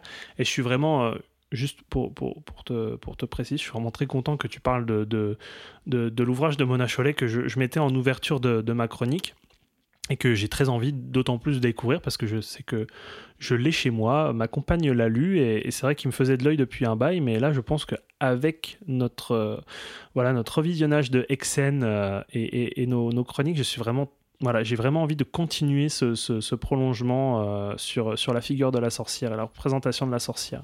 Toujours est-il que Exen, qui veut dire sorcière en danois, on l'a dit, euh, c'est vraiment le témoin très documenté de plusieurs époques. Donc il y, y, a celle qui est euh, évoquée dans le film et qui pourrait aller euh, bah, du 13e au, on va dire au 18e période de, l'Inquisition. Donc l'Inquisition, c'est une juridiction spécialisée cherchant à combattre l'hérésie. Et euh, du coup, l'époque également de, de, la sortie du film. Alors, c'est un film qui sera banni aux États-Unis. Donc, je te posais la question, ce moi, je me souviens plus trop de mes cours de fac, mais euh, je parlais du code Hayes, mais je, tu avais l'air de me dire que c'est arrivé plus tard, donc peut-être que ça. ça je, je, crois que c'est ouais. arrivé un peu plus tard, oui, effectivement, parce qu'il s'est mis en place dans, durant les, les, années 30 et après, il est resté jusqu'au début des années 50.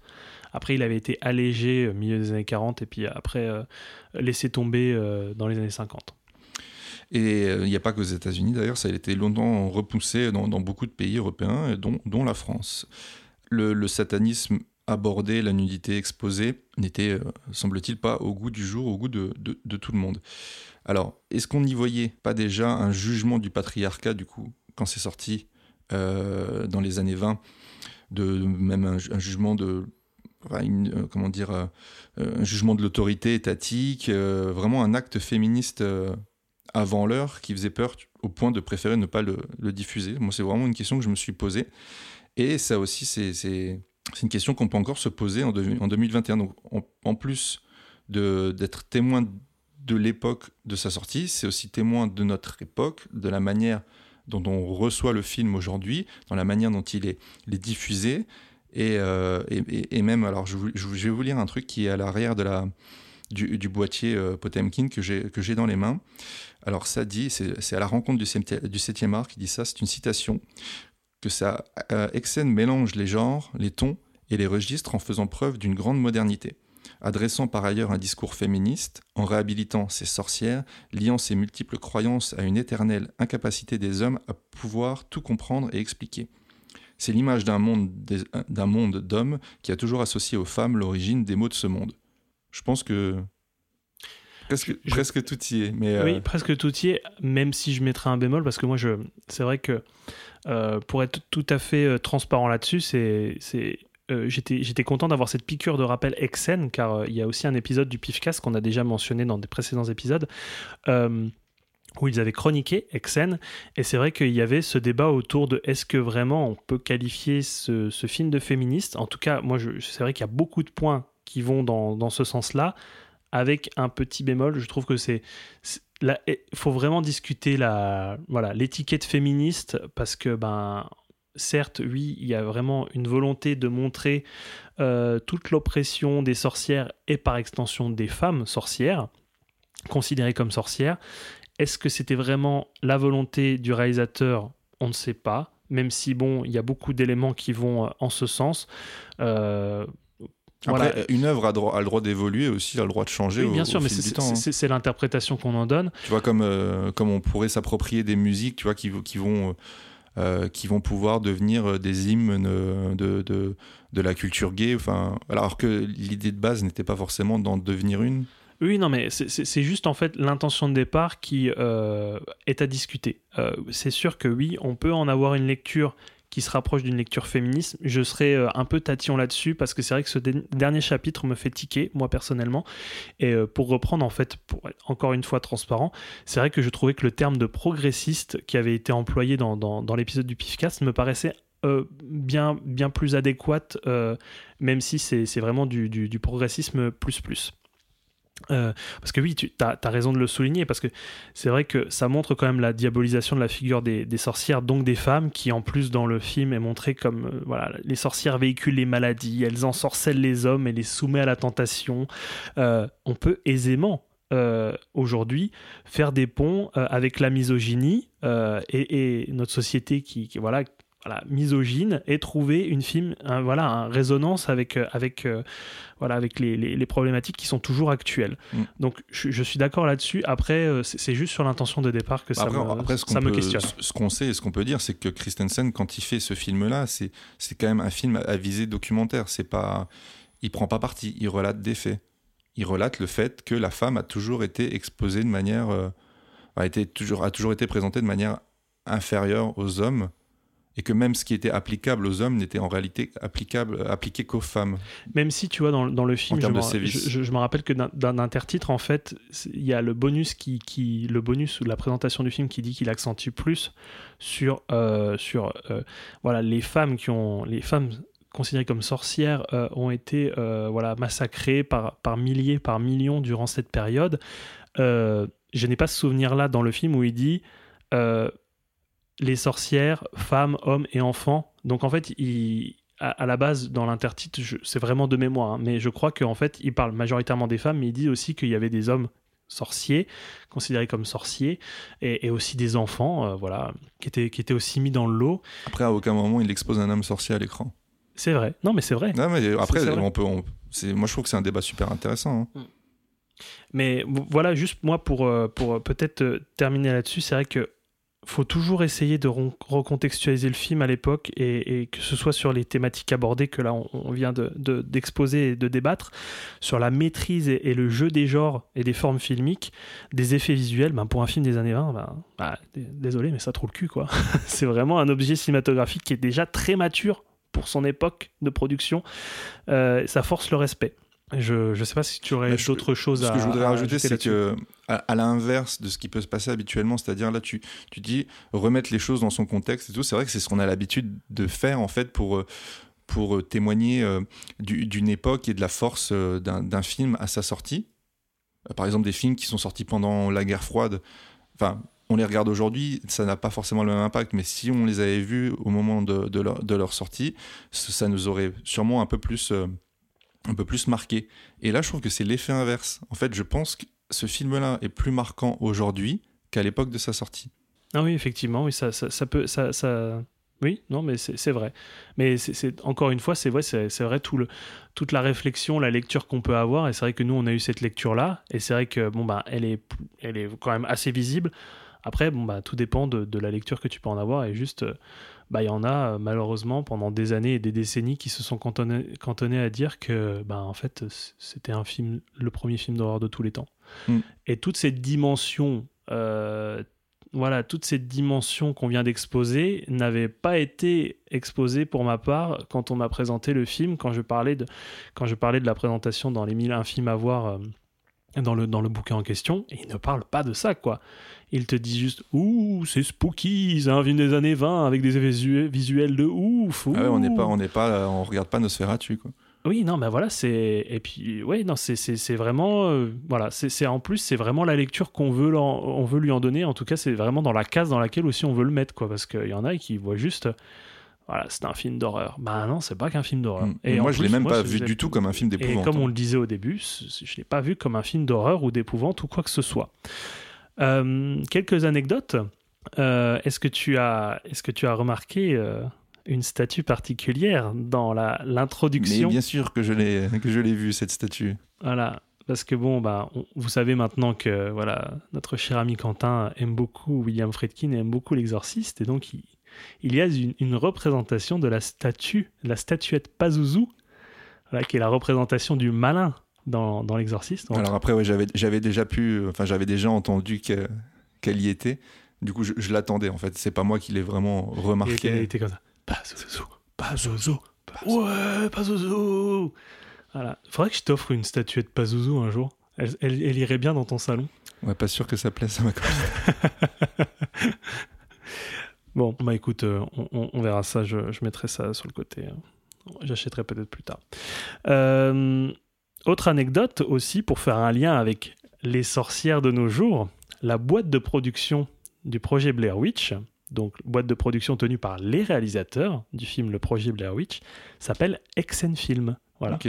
leur boîte de production. Voilà. Ils ont très certainement vu le, le- le film et ils se sont dit bon, bah voilà, notre boîte de production euh, s'appellera Exen Film. Donc, ils n'ont pas produit beaucoup de films avec cette boîte. Ils ont produit le projet Blair Witch qui a été un hit monumental Oui, présenté parce qu'il comme. avait coûté quoi 16 000 dollars Ouais, voilà, c'était le film indépendant qui avait rapporté le plus, euh, tout ça. Euh, Il y avait eu tout un battage là-dessus et ils ont produit d'autres choses, euh, des films un peu bis, pas ouf. Je sais que dans leur catalogue, ils ont aussi VHS 2, voilà. J'avais vu le premier VHS à Gérard Armé, c'était plutôt pas mal. J'ai pas vu le 2, donc je sais pas à quoi ça ressemble. Euh, mais, voilà pour, la petite anecdote. Juste terminer sur les versions, je vous avais dit que j'a- j'allais un petit peu développer sur les versions. Je vais aller très très vite. Donc, euh, il y a trois versions existantes connues avec, euh, en tout cas, en fait, on ne compte pas les, partitions musicales comme version. voilà, c'est juste en fait une partition musicale qu'on met sur une version. Quand on parle de version, on parle de minutes, en tout cas le de, nombre de minutes que, dure le, film.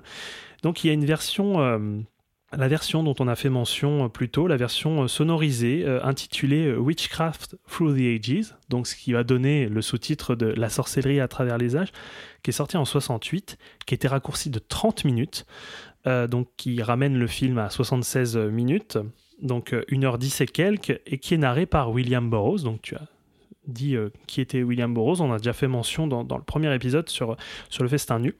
C'est une ver- version qui a été distribuée par Anthony Balk, donc c'est un réalisateur et distributeur britannique qui était très proche des auteurs de la, de la Beat Generation et surtout de Burroughs. Ils ont fait beaucoup de films ensemble. Je crois qu'il a réalisé Cut Ups, de, voilà, où il y a, Burroughs et d'autres, films avec Burroughs. Il est aussi connu pour le film Horror Hospital, ou connu sous La griffe de Frankenstein, qui est un film, euh, voilà, c'est un film bis Z euh, d'exploitation euh, tout pété euh, que, connaissent un peu les bisseux, qui est sorti en, en, en 73, si, si je dis pas de bêtises. Et il a été distributeur, comme je disais, de films d'exploitation et de films français voilà, au, au- au Royaume-Uni. Donc il a, il a ressorti Frix en 63. Euh, il a fait aussi euh, pas mal de, voilà, de films français, donc euh, Traitement de choc de Jessua, un réalisateur que j'affectionne tout particulièrement, j'en ai déjà parlé, avec Alain Delon et Annie Girardot. Et il avait ch- changé le nom de Traitement de choc, il avait mis Doctor in the Nude. Voilà, un bon titre d'exploitation pour bien ramener voilà, Très racoleur. ouais. les petits pervers en salle pour se dire Hum, dis donc, oui, parce qu'il y a de la nudité dans Traitement de choc, mais ce n'est pas, ce n'est pas le thème principal de Traitement de choc. Euh, donc c'est une version en plus qui est non teintée, elle est en noir et blanc. Il y a une suppression des chapitres, il y a moins d'intertitres, euh, il y a un raccourcissement des plans et il y a un recadrage de certains plans. Euh, moi j'ai trouvé ça vraiment irrespectueux, un peu dégueulasse. C'est vraiment genre on a pris un matériau, on s'est dit oh on va faire de la thune dessus et puis on a tout cuté un peu à, à la chie dedans. La copie n'aide pas parce que moi j'avais pas une copie restaurée. Donc, donc aussi, moi ça n'a pas aidé là-dessus. Et c'est surtout la musique, quoi. La musique jazz qui remplace la partition musicale que j'ai eue pour la, version que j'ai- vue et que j'ai chroniquée. Euh, donc tu disais Jean-Luc Ponty au violon, mais aussi euh, Daniel Humer aux, aux percussions et, et à la musique. Ça crée un drôle de décalage, un peu free jazz comme ça, mais c'est...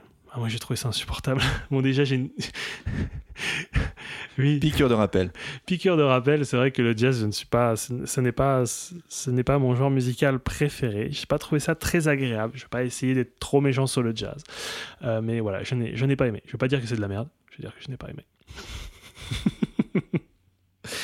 Euh, sinon, une autre version euh, de 18 images par seconde, donc qui ramène le, le film à 87 minutes, avec une bande-son composée euh, par Bardi Johansson et interprétée par le Bulgarian Chamber Orchestra euh, de 2006, qui est présente sur l'édition euh, DVD Potenkin de 2011. Je ne crois pas que tu l'as sur, euh, sur, ton, sur ton édition. Euh, voici pour la présentation des trois versions, parce que la troisième version, bah, c'est celle que je, je vous ai présentée euh, lors de cette chronique. Et, et voilà, je, je- je- si tu as encore quelque chose à dire sur le, sur le film, Non, nous, euh, avec ma, ma compagne, on s'était questionné sur le fait que le, le film il, il est en sept parties. Et on se demandait, parce qu'il y a vraiment, enfin, les parties sont marquées par une fin, et il, y a, un- il me semble que dans les, dans les intertitres, il y a marqué à suivre. Je sais pas si. tu- ah, il y aurait peut-être une suite. Ben non, mais à chaque, à chaque fin de partie, c'est Ah, l'histoire oui. est ah oui, non, à non, suivre. oui, non, non, désolé, désolé, j'ai mal compris. Et euh, du coup, on se demandait de quelle manière ça avait été diffusé à l'époque. Et on- alors moi, je m'étais créé tout un truc. Je m'étais dit, ben, peut-être que ça a été diffusé dans des foires en partie. Et puis chaque soir, c'était une partie. Et puis euh, Comme un genre de serial, comme les, les, films de feuillade ou. euh, voilà, tout à ouais. fait. Et puis on revenait le soir suivant, on repayait un ticket pour voir la suite. Quoi. Enfin, on teasait un petit peu. Enfin, l'idée de bah, du cliffhanger, quoi, presque, pour euh, voir la suite. Et en fait. Pas du tout. Euh, le film euh, aurait été diffusé d'une traite et de manière simultanée dans différentes villes de, de Suède. Alors j'avais noté Stockholm, Édimbourg, Malmö et Gothenburg. Euh, ce qui n'était pas courant à l'époque en fait de, de diffuser les films de manière simultanée dans différentes grandes villes du pays dans lequel ça sortait. Quoi. Je pense qu'ils voulaient rentabiliser les 2 millions de couronnes suédoises. Ah bah oui. Donc voilà, c'est tout ce que j'avais à dire sur, euh, sur ce film. Tu as été très complet. Et puis bah, après, euh, je pense que c'est un film qui va continuer de faire parler de, de lui et puis euh, dont on pourra euh, reparler peut-être euh, plus tard. Enfin, c'est vraiment quelque chose On qui en va. fêtera les 100 ans l'année Oui, prochaine de vrai, ce ouais. film. Voilà, déjà ça. Un film centenaire. Un voilà, je pense que c'est un film qui va continuer d'être. euh, qui pourra faire évoluer les mentalités et puis qui sera sûrement euh, d'autant plus étudié dans les facultés euh, par rapport à toutes euh, les questions qu'on a pu évoquer. Oui, parce que c'est vrai qu'on a une formation. bah, vous le savez maintenant, on a une, forma- on a une formation en, en cinéma, et c'est vrai que moi. Bon, après, je suis peut-être tombé sur un mauvais truc, un mauvais prof, bah pas un mauvais prof, mais sur un cursus où en fait il n'y avait pas de professeur qui comptait en fait en parler, Euh, peut-être même pas de cours sur les cinémas des premiers temps ou sur les cinémas muets, Euh, mais moi j'en ai pas entendu parler. Quoi. On me parlait de Murnau, on me parlait de Caligari avec euh, Wien, on me parlait de l'expressionnisme allemand, euh, de choses comme ça, mais jamais on m'a parlé d'Axan. Et Moi non plus. voilà. Donc c'est vrai que ce serait bien que ce film, en tout cas qui a, qui a quand même une, une petite aura, soit d'autant plus grande. Et, et notamment, je veux dire, rien que sur, en dehors de ces thématiques, euh, rien que d'un point de vue euh, de Objet de- filmique, ouais, objet filmique formel, euh, c'est- du pain béni pour les gens qui travaillent sur, euh, bah voilà, sur les théories du documentaire et ce genre de choses. Ce serait vraiment très intéressant, vraiment de. Voilà. Donc si modestement nous on vous a donné envie de regarder ce film, on est vraiment très heureux. Et euh, voilà, vous, vous savez que ce film, en tout cas, est accessible euh, et que vous pouvez le, trouver relativement facilement. Bon, c'est vrai qu'il faut débourser un petit peu plus que, que Ciné Cinéma vous propose, mais si vous tombez heureusement sur euh, dans un voilà dans, euh, dans une édition très, très certainement Potenkin de 2011, voilà, n'hésitez pas, pas à l'acheter, même si c'est autour de, même si ça se rapproche plus des 10 euros, franchement, ça les vaut largement.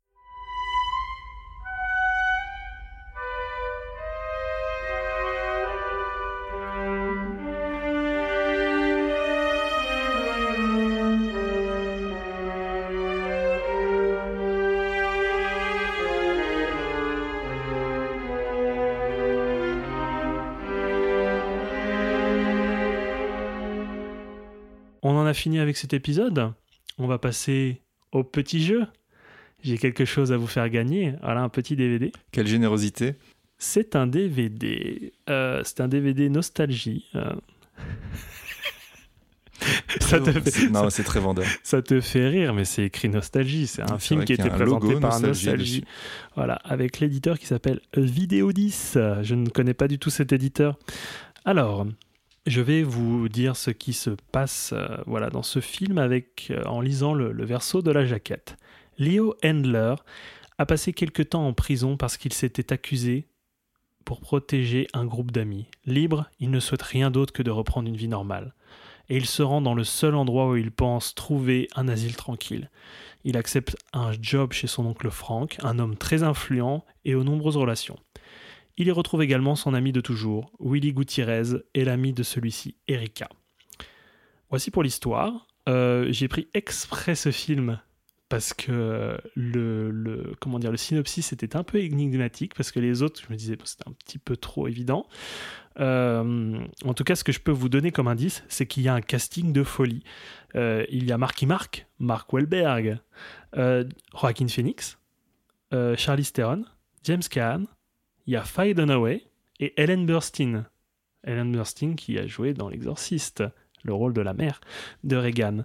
Donc c'est quand même un, un sacré casting. On peut, qu'est-ce qu'on peut dire sur le réalisateur euh, Il a réalisé quelque chose? Ah bah il a, oui, il a réalisé plusieurs choses même. Il a réalisé pas mal de choses. C'est un réalisateur américain. Euh, Qu'est-ce qu'on pourrait dire d'autre Euh, Je sais pas, un film peut-être qui. Il a fait jouer Marion Cotillard dans un de ses films. Voilà, ce sera peut-être le seul indice que je vous donnerai. Il a produit un, le film de, un film de Guillaume Canet. Ah oui. Oui. Ah oui, effectivement. Oui, ça y est, maintenant. Tu l'as dans la DVD Tech, celui-là, Ouais, en plus. Ah, c'est un petit guilty pleasure, non? Un petit guilty pleasure. Ouais. C'est pas, c'est pas ouf. Après, c'est, euh, comment dire, c'est un film euh, de Guillaume Canet, mais c'est pas un film de Guillaume Canet. C'est un film du producteur plutôt. C'est, ça a plutôt la marque du producteur que celle de la patte de, de Guillaume Canet. D'accord. Bon. Eh ben, on vous laisse avec tous ces indices en espérant que, eh bien, que vous pourrez trouver, puis vous offrirez ça comme, un, comme cadeau de, cadeau de Noël. Comme hein cadeau de Saint-Valentin. Pourquoi Je sais pas, pourquoi pas. D'accord. Bah, comme cadeau de, de mois d'août alors, du mois d'août. du mois d'août. Euh, non, bah, comme un, un beau petit cadeau de, de Noël, vu que bon bah on termine cet épisode, ce drôle d'épisode spécial Noël, mais on espère qu'on vous aura donné envie de découvrir ces, ces films. Eh bien, on, on vous souhaite déjà de très bonnes fêtes de fin d'année, De joyeuses fêtes, de exactement. joyeuses fêtes, et puis bien on se dit euh, à l'année prochaine déjà, Purée, 2022. 2022 Nous déjà. voici. Les 100 ans d'Axan, super. Et 100 ans de Chine et cinéma. Voilà, et juste pour vous rappeler qu'on est sur tous les agrégateurs de podcasts, donc euh, Spotify, Google Podcast, Deezer, euh, Castbox, euh, j'en oublie, euh, mais beaucoup d'autres. Et on vous dit à très bientôt. Salut À très bientôt sur Instagram, sur Facebook. Exactement. Salut Salut les cinéphiles.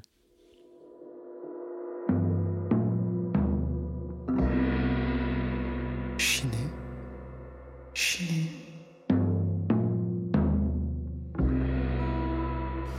Et cinéma. Et cinéma. Chiné cinéma. Chiné cinéma. Chiné cinéma, un podcast audio.